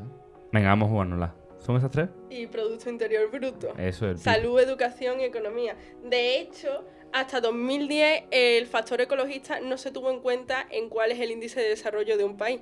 Y de hecho se calcula como factor aparte. O sea, cuando se dice el índice de desarrollo humano, los países con mejores índices de desarrollo humano son tales. No lo digo porque es la siguiente pregunta. Eh, que, te, que te spoilea el tema. Entonces eh, quedado no, que se, era. no se tiene en cuenta eh, la capacidad ecologista. O sea que lo mismo puede ser un país que contamine más o menos, pero si tiene buena educación, buena esperanza de vida, el Producto Interior Bruto es alto, eh, tiene un buen índice de desarrollo. Para compensar entonces la parte ecológica tenemos el otro índice, el anterior que te has comentado. Vale, ya vamos con los dos de la mano. Yo tengo después aquí un comentario al respecto porque eso creo que es un poco relativo. En base a la base de datos que estoy consultando. Pero a ver, a Está de abogado del diablo, Bueno. José Luis. ¿Cuál es el país con mayor índice de desarrollo humano? No, no, no es- a nivel de índice de desarrollo humano no, pero por ejemplo en el tema de biocapacidad, que también hemos hablado con un factor importante en este respecto, los países más pobres suelen ser los que tienen mayor reserva de biocapacidad por Pero lógica. escúchame, que después digo más cosas. Estamos rompiendo las preguntas. Pobre María, que ha traído un tema muy original y muy chulo y la estamos rompiendo todo. Yo me. El móvil. Esto es como un concurso de el hotel. caso me ¿Cuál? en el Global Footprint Network y claro, ¿Cuál, cuál es el país? motivado en el tema. ¿Cuál es el país con mayor índice de desarrollo humano? Recordemos los factores. El económico, el social y el... Y la salud. La salud. Os voy a dar. Finlandia. Espérate, Siempre te Finlandia, te no voy te cosa. a- Te voy a dar opciones, mira, te voy a dar opciones. Noruega, Alemania, Suiza y China. Noruega, que también está la de Finlandia. Claro, la caja, elijo la Que caja. no, que no lo mire. Tiene que ser Noruega o Suiza, que yo creo que están ahí muy bien los dos. Noruega parece aquí. Noruega, en En, Suiza en no. cuanto a biocapacidad, Pero que no digas Noruega aparece aquí. no lo parece ser. Sí, sí, en Noruega, Ah, pero pues no. lo mire. Te va a coger un... Te está echando Sí, unas sí, miradas, sí, sí. María. María va a levantarse y se va a ir. Que en la radio no se ven, pero le está echando unas miradas, José Luis. Los, cinco primeros países son Noruega, Suiza, Irlanda y empatados en cuarto lugar Alemania y China. ¿Y Finlandia dónde está? Finlandia- Fil- Finlandia lo más para abajo. Bueno, pero está Noruega, que son primos. Bueno, ¿y cuál, es es una el, ofensa tanto para los ¿Y cuál finlandeses es- como para los noruegos. ¿Y cuál es el país con menos índice de desarrollo humano? ¿Emiratos Árabes, Siria, Nigeria o el Congo? El Congo. No. ¿Nigeria? Nigeria. Anda, toma. De hecho, el Congo tiene una, una biocapacidad eh, de un sete- 772% superior A a su a ti te, te ha gustado la biocapacidad, tío. Te, tío, te vas a hallar no. con hacer las Vale, prácticas. ¿y en qué, pos- en qué posición se, se encuentra España?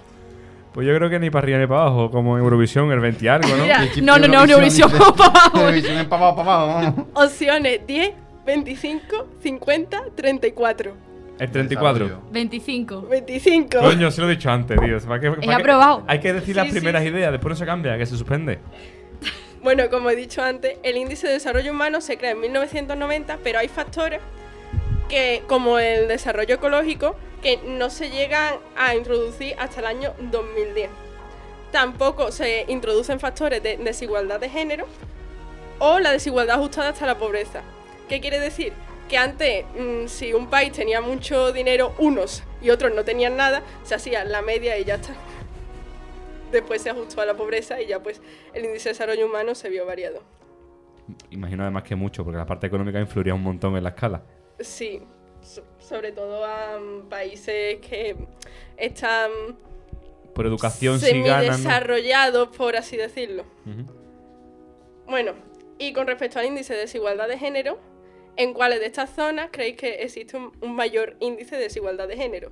África subsahariana, Estados Árabes, Asia, Asia Meridional, América Latina y el Caribe, Asia Oriental y el Pacífico o Europa y Asia Central. Pues por pura lógica, pensando que tiene que haber más diferencia porque los- las mujeres sean menos y los hombres sean más más, entiendo que los estados árabes. Claro. En África subsahariana. La toma por... opción, tío. Me he callado porque tenía lógica, pero leche, hubiesen man- enmendado a mí. Pero a ver, no, eh, es, que- es que Debería de habérselo dejado, ¿no ve que lo ha mirado todo? No, no. Tanta, brecha hay en, en el subsahara Sí. Sí, entre hombres y mujeres. sí. Pero porque los hombres tienen mucho o porque las mujeres no tienen nada de nada. Mm, realmente eh, en lo, en lo ah, me va a salir en el índice de desigualdad de género se cuenta el, el hecho de que el que gane o sea quiénes son los que ganan y quiénes no ganan y en África subsahariana ahora mismo sigue un estilo de vida eh, muy patriarcal en el que mm, si alguien va a salir fuera de casa, bueno, en los estados árabes también, pero se dan menos. Y que, el que si alguien va a salir fuera de casa es el hombre. Entonces va a haber una brecha mm, incluso bastante mayor que el de los estados árabes entre el hombre y la mujer. Y una pregunta importante en este aspecto, ¿se contabilizan también a los, in- a los extranjeros que trabajan en esa frontera? Porque Técnicamente- sí. Porque Sí. entiendo que quizá eso también compensa mucho los Emiratos, Es, ¿no? po- La- es población activa. En Emiratos, Claro. por ejemplo, mm, el 70%, más del 70% son inmigrantes extranjeros, de ¿no? India y Pakistán. O sea, el, el 22%, en, por ejemplo, en, en Em- Emiratos Árabes, el 22% de la población es árabe, el resto son todos inmigrantes. Una pasada, ¿eh? Claro, la, ma- o sea, la clase media es. O sea, por, eso quizás también, porque lo- las mujeres árabes, aun estando obviamente en una desigualdad increíble, gozan de una, de una, situ- de una situación económica bastante más superior. Además, el índice de desigualdad de género, eh, los estados árabes son los segundos por detrás, ¿sabes? Que Porque tampoco, tampoco- tampoco es que vayan a ser aquí los primeros, pero sí hay una diferencia importante con África subsahariana. Bueno, y vamos a ¿Y- acabar ¿Y, cuál es la que menos? ¿Cuál es la que tiene más igualdad de género? Europa y Asia Central. A- Asia Central, ¿eh? Muy interesante. Más que América del Norte. Mm, completamente. Asia, Asia Central exactamente qué países englobaría. Asia Central. eh, Estamos India, hablando de China. eh, O sea, hay sí. más igualdad en China que en Estados Unidos. ¿Y que en la India? ¿Irán? Pues todo eso es Asia Central. Irán sí también. Oriente Medio, Asia Claro. Central, sí, técnicamente sí. Irán. Pues si eh, esa India, estadística está bien, es una pasada Bueno, que... en la, en la India sería más Asia Oriental. mm, No. Asia Oriental Pacífico, porque conlleva. Asia Oriental y el Pacífico irán también a... Sudeste asiático, Japón, eh, Claro. la parte más oriental de China, todo eso es Asia Oriental. Hay que ver pero cómo Oriente también- Medio es eh, la parte de. Bueno, la parte de Rusia que compete, China, India, Irán. eh, Bueno, Asia Meridional también es distinta y Asia, sí- Asia está como dividida en un montón de... O sea que hay que- que ver exactamente cómo son las divisiones sí, no, lo según que este que índice. China, Rusia y, y la India lo cogen casi todo. Asia- Vamos, Asia Central son esos tres países con prácticamente.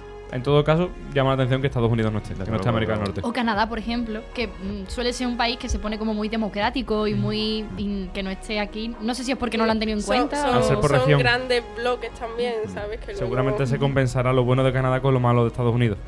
Bueno, a ver, ya en compensación a lo que estás buscando. Lo que tú querías, José Luis. No, yo en cuanto a, a la. Hemos, mira, hemos... Tengo dos preguntitas más y me las vas a responder tú. Bueno, a ver, ya me ha tocado a mí castigado. Sí, sí. Es que, como hemos empezado a hablar de la cumbre del clima, pasando la huella de carbono, eh, y con lo poco que hemos comentado del índice de desarrollo humano, me tienes que decir eh, cuáles son los países que tienen una huella de carbono eh, más alto. Los que tienen el índice de desarrollo humano muy alto, alto, medio o bajo. Y no vale mirarlo. Yo te puedo ver, yo. Pero ¿cuánto estamos, ¿de qué estamos hablando? ¿De índice de desarrollo humano o de biocapacidad? De índice... a ver, ¿qué? ¿Cuáles son los países que tienen una mayor huella de carbono? ¿Cuáles son los que producen mayor CO2, mayor Ujú. gases de efecto invernadero? Los que tienen el índice de desarrollo humano muy alto, alto, medio o bajo. Alto. Sí, bueno, muy alto, pero... Sí, sí. ¿Y los países que pierden más cantidad de superficie forestal? Los más pobres también, me imagino por. Sí, los que es más bajos.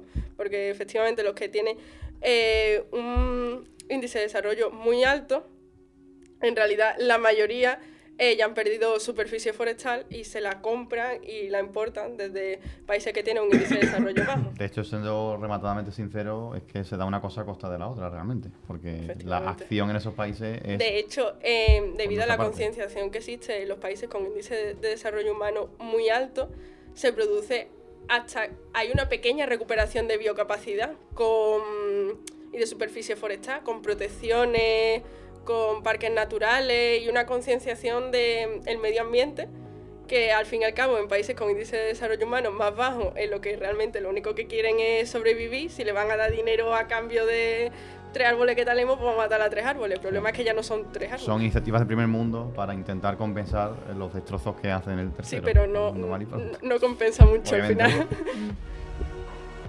bueno, y ya he acabado con mi examen. Hemos aprobado, María. Bueno, alguno con chuleta.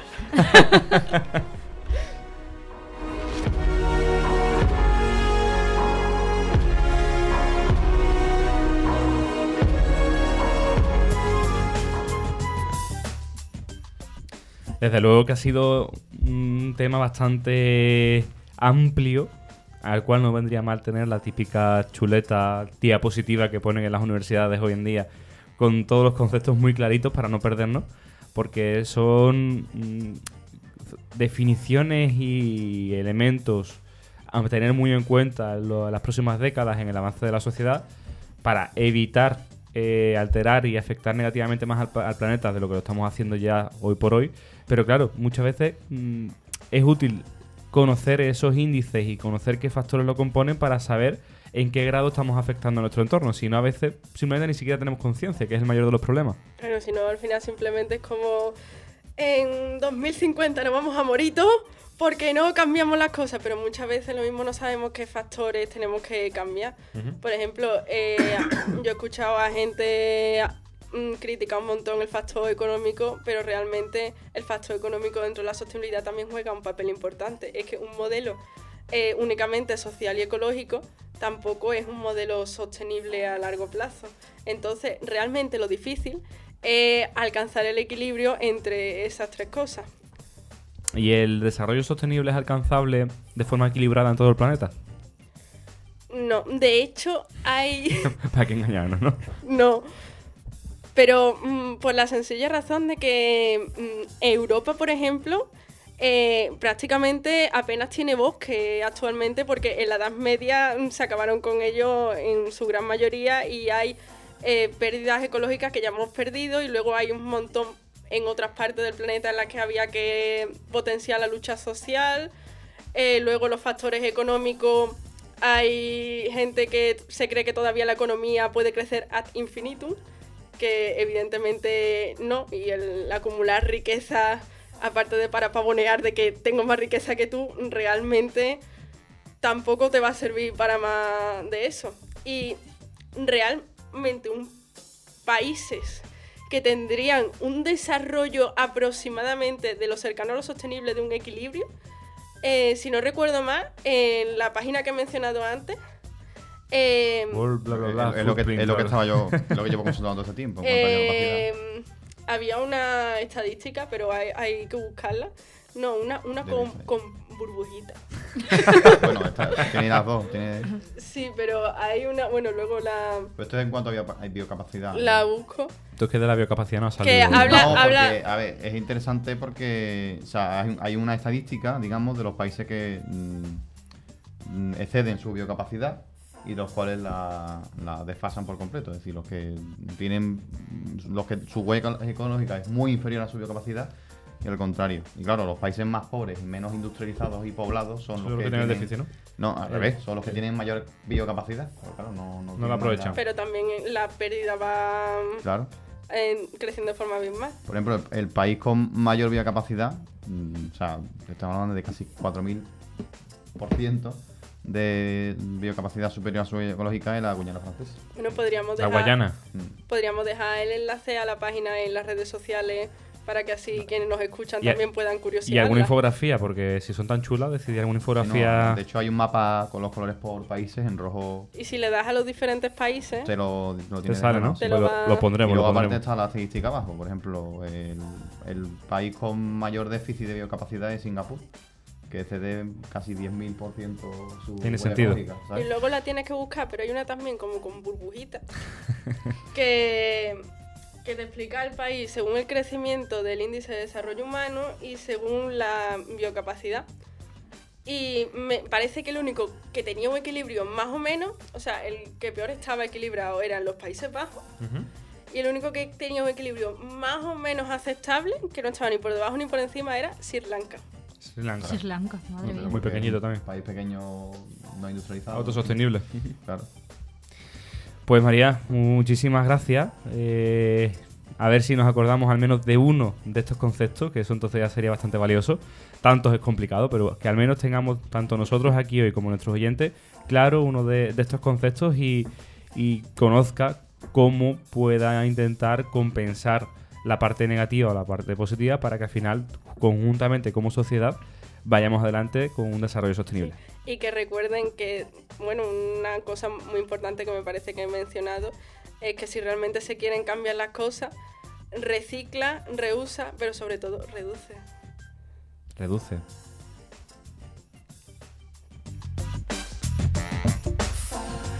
Y aquí también ya va- vamos reduciendo los temas que nos quedan por presentar en la noche de hoy. Vamos a adentrarnos en la última curiosidad, que para compensar un poco es triple, porque José Luis Ramos nos habla de los árboles de Navidad, de los Reyes Magos y de la tradición de darse regalos.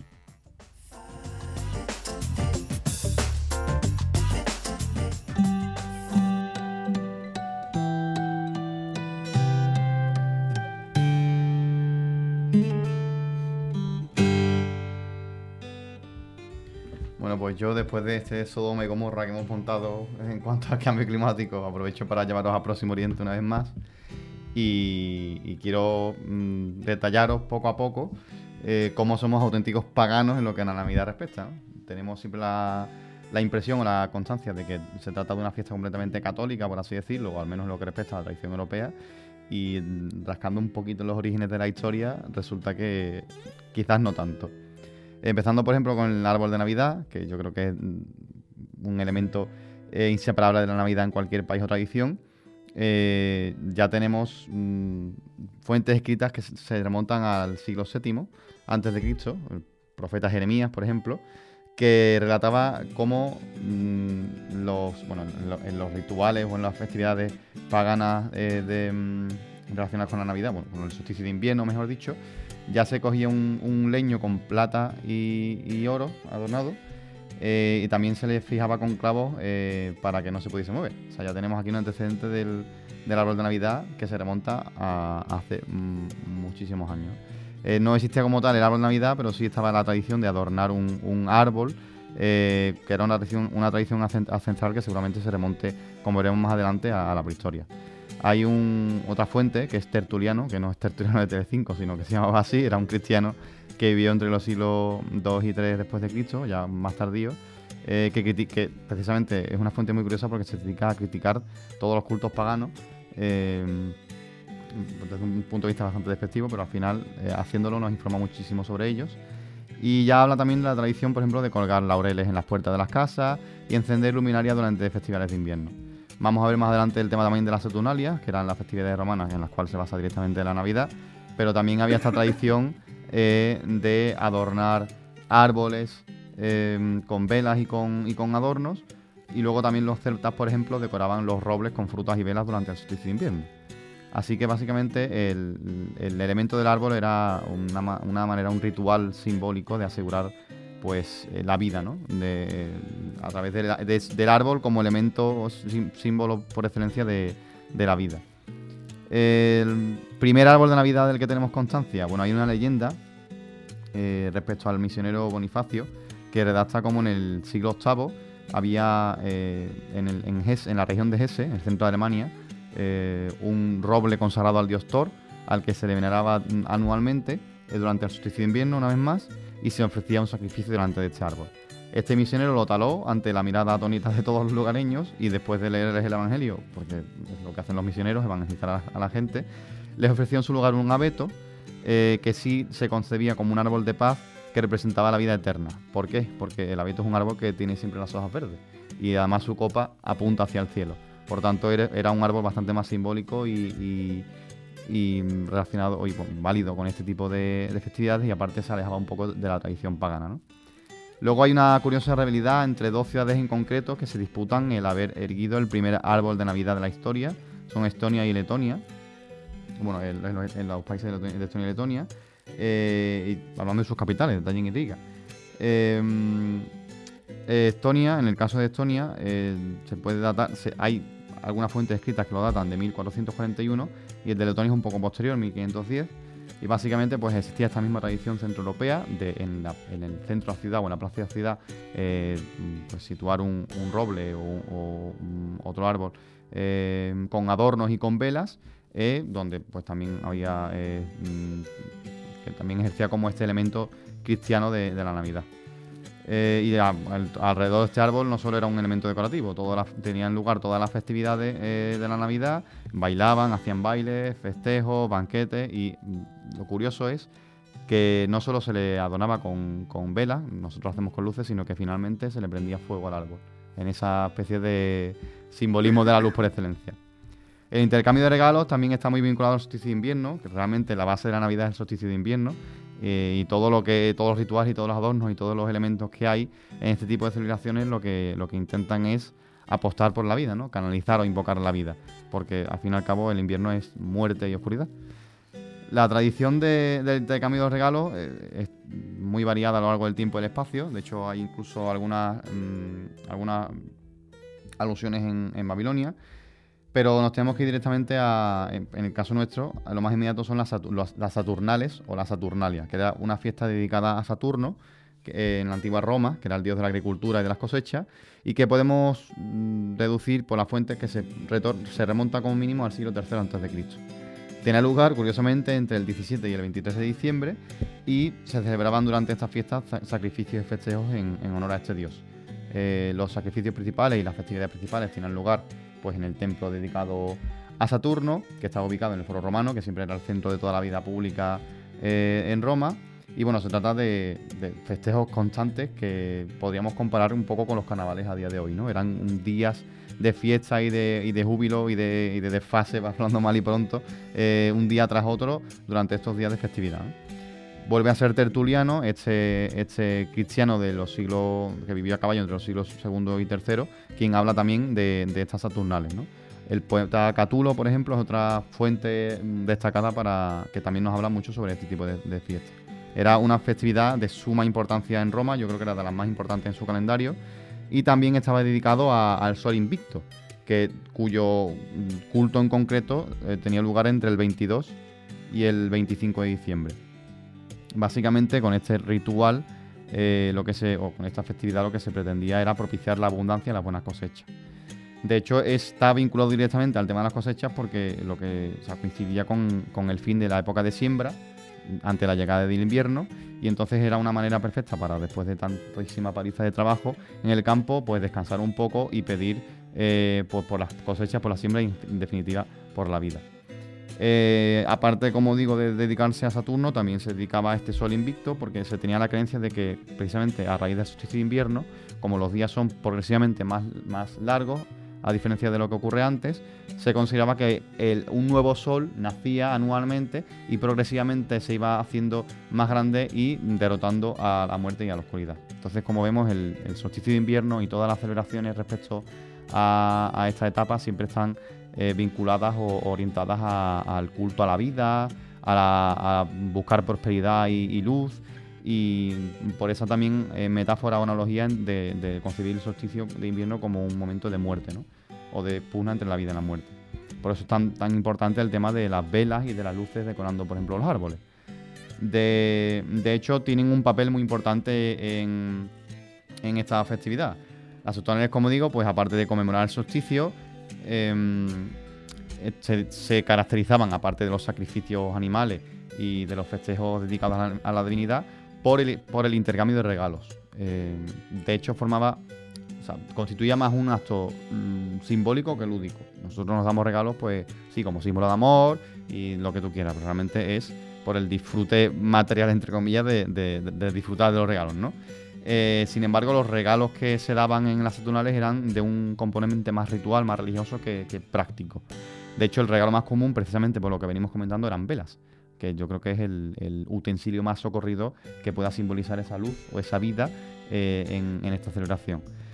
Además de las velas, otra cosa que también nos va a resultar muy familiar, como son las figuras cesteras, que podríamos considerar un poco el antecedente de los belenes, ¿no? Y luego también, y esto ya sí es más lúdico, artículos de broma, de los cuales, por cierto, el emperador Augusto era especialmente aficionado. Los niños eh, recibían este tipo de regalos, al igual que ocurre hoy y ocurría en, en su momento, en función a la capacidad económica de su familia. Eh, y en el caso de los niños más ricos, aparte de velas y figuritas de cera, podían recibir incluso animales exóticos o esclavos. No hay mejor regalo para tu hijo que un esclavo en Navidad. Por tanto, eh, en el contexto de las Saturnales y también muy vinculado seguramente al árbol de Navidad, que también era un elemento que estaba en las Saturnales y en otras mm, fiestas paganas, el solsticio de invierno, prender las velas de noche constituía directamente una invocación al sol y a la vida, a la luz en general. Por tanto, tenemos el fuego como símbolo de luz y de vida frente a oscuridad, que yo creo que es una de las mm, connotaciones o creencias del ser humano desde la prehistoria. Esta fe- festividad, como decía al principio, tenía un enormérrimo arraigo social eh, y por tanto sería la principal fiesta apropiada por la, por la Iglesia Católica a la hora de concebir la Navidad como festividad. De hecho, eh, hay bastante debate eh, en los historiadores y en las fuentes según respecto al verdadero, a la verdadera fecha del nacimiento de Jesús. porque parece ser que mm, se traslada el nacimiento original de Jesús con haciéndolo coincidir con el solsticio de invierno para suplantar y apropiarse de esta festividad. ¿Por qué podemos saber eso? Bueno, porque según lo establecido precisamente en la Biblia, se indica que Jesús nació cuando sus padres se dirigían a inscribirse en el censo. Y esto solía ocurrir en verano, una vez que se finaliza la etapa de, trabajo y la gente está ociosa. Por lo tanto, es uno de, los muchos testimonios que se tienen a la hora de, plantear que Jesús realmente nacería en verano y que su nacimiento se traslada al solsticio de invierno. Recordemos que el sol invicto se, se celebra entre los días 22 y 25 de diciembre para que la iglesia suplantase de esta manera esta festividad porque estaba tan arraigada que no había manera de suprimirla.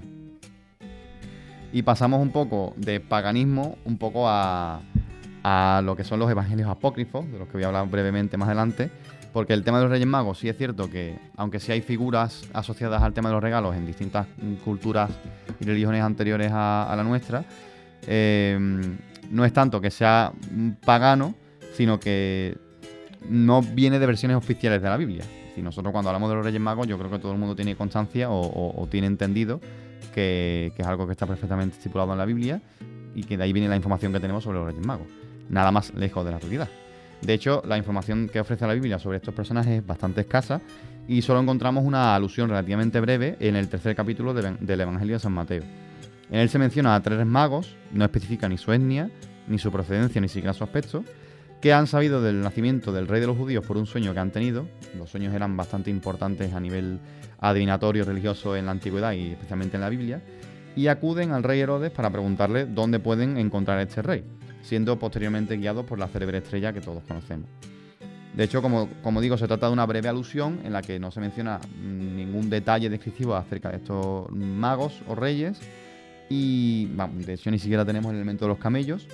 Y de hecho Herodes los utiliza un poco como espías sin que ellos se den cuenta, porque Herodes también, eso también lo podemos saber un poco por la cultura mm, general nuestra, cultura popular de, en fin, por mucho que nos guste el cristianismo no, es parte de nuestra cultura y nuestra historia y lo tenemos hasta en la sopa, así que nos tiene que sonar aunque sea de cantar villancicos, ¿no? Pero Herodes está ya un poco con la mosca también detrás de la oreja respecto a este nuevo nacido rey de los judíos y los utiliza como espías indirectamente para que ellos averigüen lo que pueda sobre este niño Dios y Herodes pues los utiliza como fuente indirecta. ¿no? ¿Dónde podemos encontrar fuentes sobre estos reyes magos o de dónde vienen entonces eh, todo el asunto de los reyes magos si en la Biblia solamente se aluden brevemente? Bueno, pues un ejemplo más iconográfico y bastante tardío lo encontramos en los frescos de la iglesia de San Apolinar de Ródena, que datan del siglo II más o menos, y ahí sí aparecen representados los reyes magos portando regalos y con su respectivo nombre bajo ellos. En el Evangelio sí se especifica que portan mm, regalos y se, especifica que son tres, pero no se dan tampoco muchos más datos al respecto, más allá de lo que ya sabemos, ¿no? Em, pero si queremos buscar eh, o ahondar, mejor dicho, en detalle información original sobre este tipo de sobre este sobre estos personajes concretos, nos tenemos que ir a lo que- como he comentado antes a los evangelios apócrifos. Yo creo que sonará porque siempre ha habido eh, muchos documentales pseudocientíficos al respecto y son una comilla bastante conocida. Básicamente un evangelio apócrifo es un evangelio que tiene eh, que describe información o, o narra hechos eh, del Nuevo Testamento que la Iglesia no ha reconocido oficialmente. Hay evangelios apócrifos muy, muy célebres, muy interesantes. Yo creo que los manuscritos del Mar Muerto son los más conocidos. Algunos ahondan en la infancia de Jesús, otros ahondan en detalles posteriores de, su vida. Por ejemplo, los, detalles sobre los ladrones eh, con los que Jesús habla crucificado son originalmente también de un evangelio apócrifo, no están originalmente en la Biblia. Las fechorías que han hecho, sus nombres, sus circunstancias, eso es información añadida posteriormente que originalmente viene de evangelios apócrifos. Hay también algunos evangelios apócrifos muy interesantes de la infancia de Jesús. Algunos de ellos eh, hablan sobre cómo Jesús llega a matar niños con los que rivaliza y luego los, los revive. Que nos puede parecer un poco mm, sorprendente, pero realmente tiene sentido, ¿no? Es- tú tienes, digamos, los poderes de, Dios en tus manos, pero eres un niño como otro cualquiera que tiene ese crecimiento emocional que todo niño tiene que tener y es lógico que puedas cometer estos, este tipo de errores, ¿no? Son cosas bastante fantasiosas, pero son evangelios que no han sido reconocidos, pero que están ahí. Y son de dos de estos evangelios apócrifos de los cuales tenemos más información eh, de los Reyes Magos que sí son parte de- del canon que tenemos hoy. El primero que voy a tratar es el Evangelio Armenio de la Infancia, que mm, yo creo que es el más relevante porque es donde se les describe como tres hermanos que son reyes y nos da información sobre sus nombres, su procedencia, los regalos que portan y, por cierto, no es un regalo cada uno, son varios. El, ma- el hermano mayor sería Melcón, que derivaría después en, la palabra Melchor, que era originalmente rey de Persia, y entre sus regalos, además de la mirra, destacan, por ejemplo, el aloe, la púrpura, el lino, y un regalo curiosísimo es una colección de libros escritos sellados por el mismísimo Dios en persona. Es decir, son libros de conocimiento que están sellados por Dios. Luego el hermano intermedio, Baltasar, no es, no es de etnia negra ni tampoco viene de África, es rey de la India. Y como regalo trae varias flores y especias en general. Y luego el hermano menor de ellos, Gaspar, es rey de Arabia. Y no solo regala al niño oro, también plata eh, joyas y piedras preciosas, eh, piedras preciosas en general, eh, destacando sobre todo perlas y, y zafiros. Así que el, hombre de los Reyes Magos, que son hermanos, de dónde vienen, los regalos, todo eso viene de un evangelio apócrifo. El evangelio armenio de la infancia. Luego tenemos otro, que es el evangelio árabe de la infancia, que ofrece diferentes versiones sobre el número de reyes, por ejemplo. En una se enumeran inicialmente 12 de ellos, en otra se especifica que son príncipes y que no son reyes. Otra versión habla de que son 10 reyes acompañados por un séquito de 1200 sirvientes. Imagínate tú, 1200 personas en el pesebre. Mm, Yo creo que eso más que, de agradecer sería de, de asustarse, ¿no? Y luego hay otras versiones que hablan de hasta 60 reyes magos. También ofrece mayor información sobre la estancia de estos reyes junto a Jesús, ¿no? Llegan, les dan el regalo y a Dios muy buena. De hecho, se habla de que pasaron un total de cinco días en el pesebre junto con el niño y sus padres antes de, volver y que a su vuelta también son igualmente guiados por la misma estrella que les, trae al pesebre. También se habla, por ejemplo, de que no solo los reyes dan regalos a, María y el niño, sino que también ellos reciben regalos. Por ejemplo, María les obsequia con un eh, pañal del niño Jesús. Lo que no especifica este evangelio es si está usado o no, pero mm, es como un paño que ha pertenecido directamente al niño Dios, ¿no? Eh, y también eh, hay una versión en estos evangelios que habla de que la estrella realmente no es una estrella fugaz, como podríamos entenderlo, sino que es un ángel que adopta la forma de dicho cuerpo celeste y que no son los reyes magos quienes saben interpretar el, mensaje de la estrella, sino sus, sus magos, que son no son reyes magos, son reyes aconsejados por magos y son los magos los que ven la estrella fugaz, saben que es un ángel, interpretan el mensaje de, este ángel tomando forma de estrella, de, que le está indicando la locación del nuevo rey de los judíos, del niño Dios, y son los que le aconsejan a los reyes de ir a su encuentro. Es decir, que no es un mérito suyo. Eh, otras versiones también hablan de ellos, no como magos, pero sí como mm, grandes conocedores conocedores de la astronomía. Aquí hace falta un inciso importante. Yo, en fin, al que haya escuchado algún eh, programa en el que yo he traído materia de lo mío, a lo mejor suena, pero realmente magia y ciencia en la antigüedad eran, lo mismo.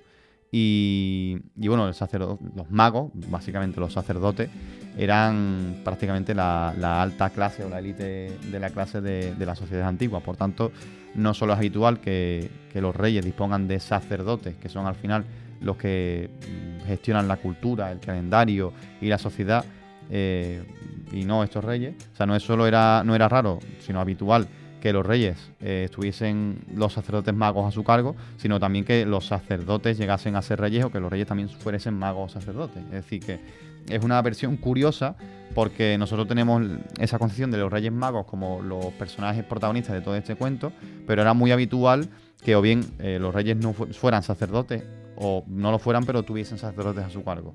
Y estos sacerdotes pues son tanto científicos como magos. La astronomía es la primera gran ciencia que hay en la antigüedad, tanto como primera gran magia. Aquí cada uno como lo quiera, como lo quiera concebir. Pero básicamente sí, cuando hablamos de magia en la antigüedad, estamos hablando en su mayor parte de, de astronomía. Todo el calendario religioso eh, se basa pues, en fenómenos astronómicos y es, aunque se entiende como algo religioso, como algo simbólico y como algo mitológico, al fin y al cabo también es un calendario práctico que estipula las cosechas. Es un simple ejemplo de, de, fin, de que magia, sacerdocio y reyes era todo un paquete que iba, iba de la mano. No es hasta el siglo IX después de Cristo, durante el papado de León I el Magno, que la Iglesia decide dar una versión oficial, digamos, de, de este pasaje de los tres Reyes Magos. Consolida finalmente el número de los Reyes Magos en tres, no en 60 ni en 1200, gracias a Dios. Eh, y eh, especifica además que son tres por un motivo principal, para que coincidan con cada uno de los regalos que en el Evangelio de San Mateo se, se encuentran descritos, para que tengan cierta coherencia con, con la versión oficial eh, de la Biblia, por así decirlo. Y toda esta información queda registrada en, un documento que es el Liber Pontificalis, que básicamente es una recopilación de historias y leyendas cristianas eh, posteriores, digamos, a la Biblia, que se van recopilando a lo largo de los años y que al final pues se van aunando y, consolidando. Y también se establece eh, el número de los Reyes Magos en tres, porque es un número bastante mágico para la creencia mm, bíblica, más que nada por su analogía con la Santísima Trinidad.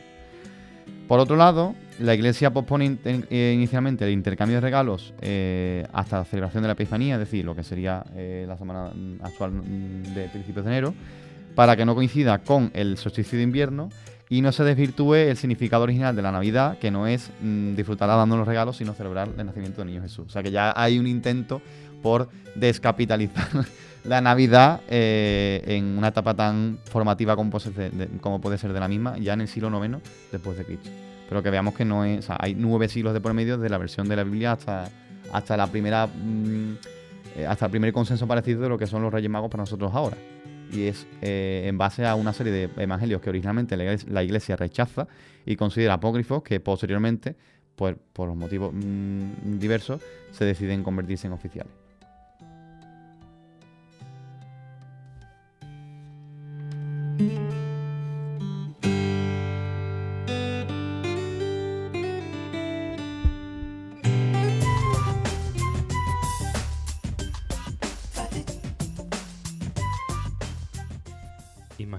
José Luis, que tuviéramos que montar belenes con 60 reyes. No, no caben más figuras. Y los 1200 sirvientes. Y los 1200 pajes. Con lo bien que está con sus tres reyes y sus tres pajes, ¿verdad?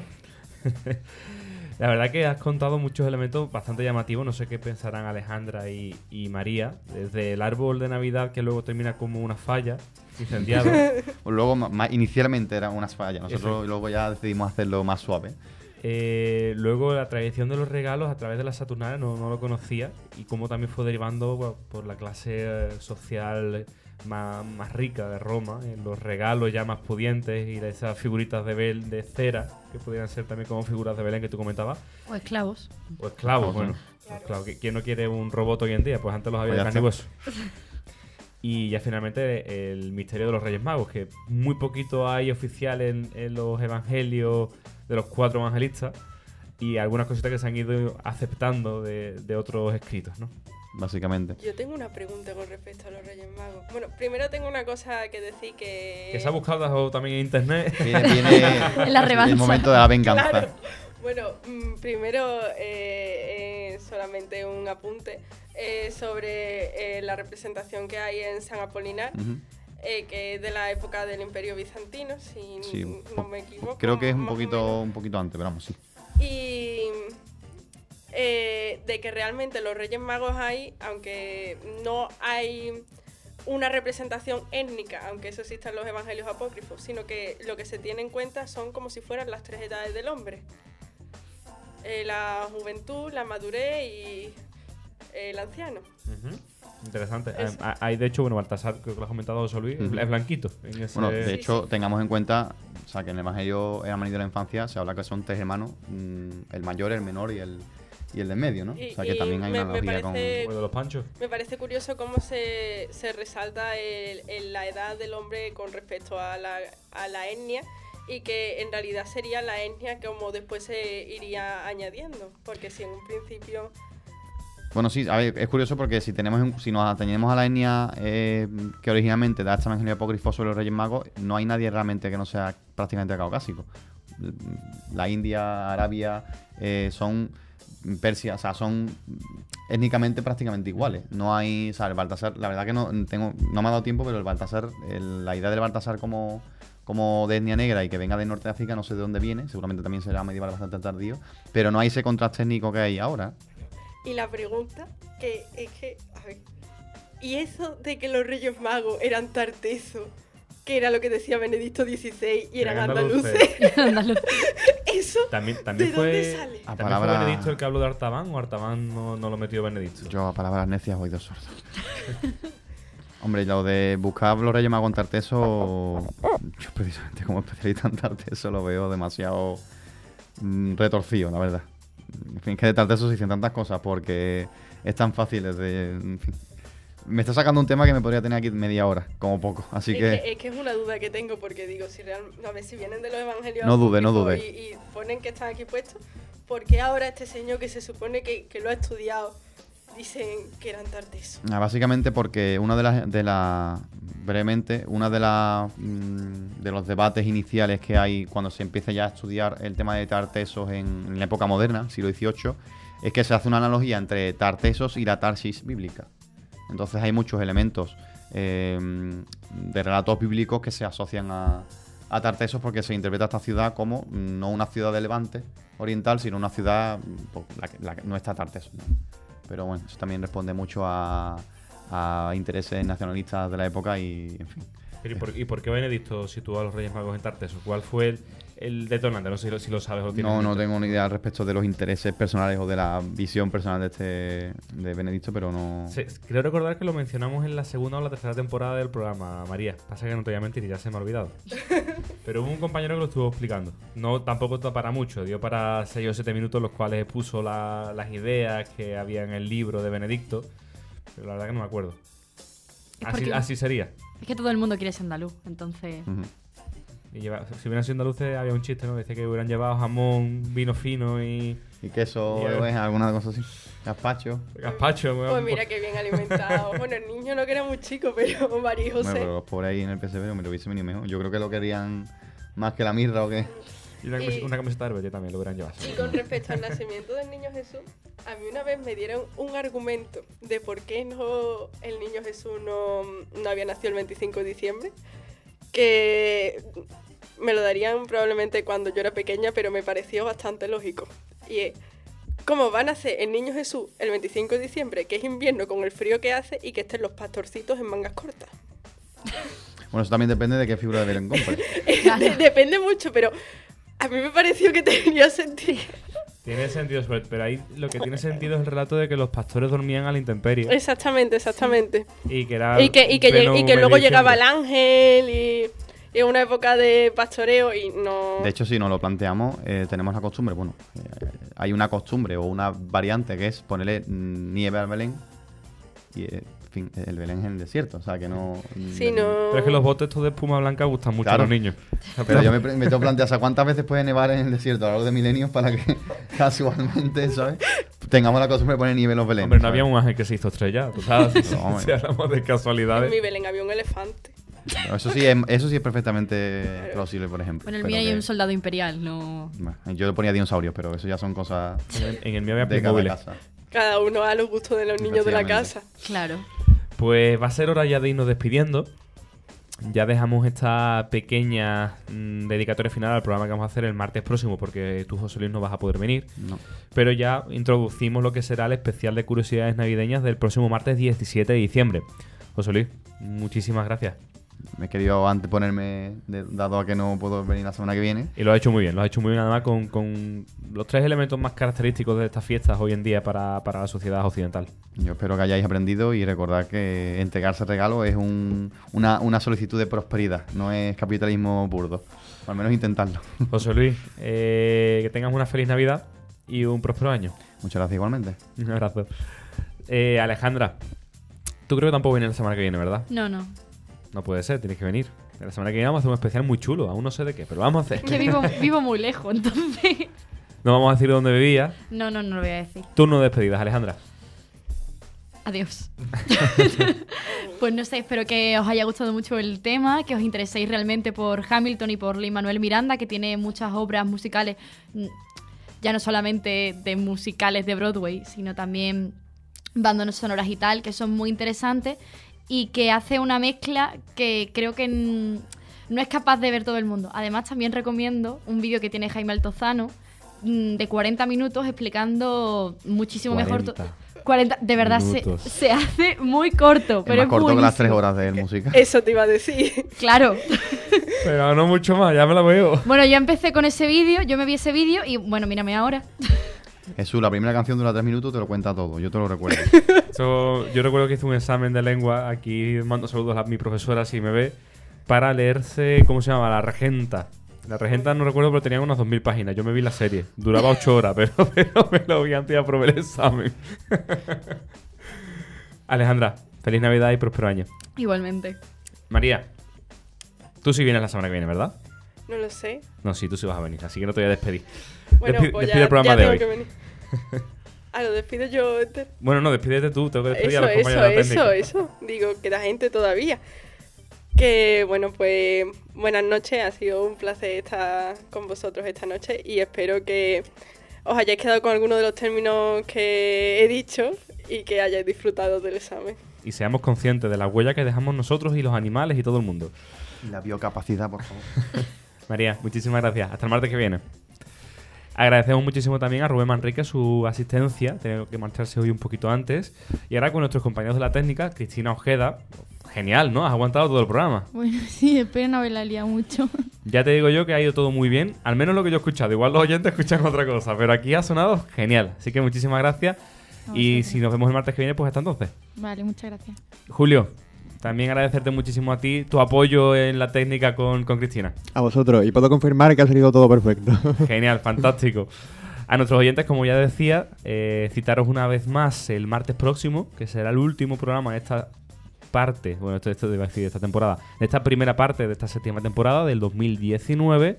Y mientras tanto, sean muy felices y disfruten de la Navidad, que ya está en las calles decorada para salir fuera en honor al dios del sol, al dios de la luz o a quien sea, pero disfruten, que están muy bonitas.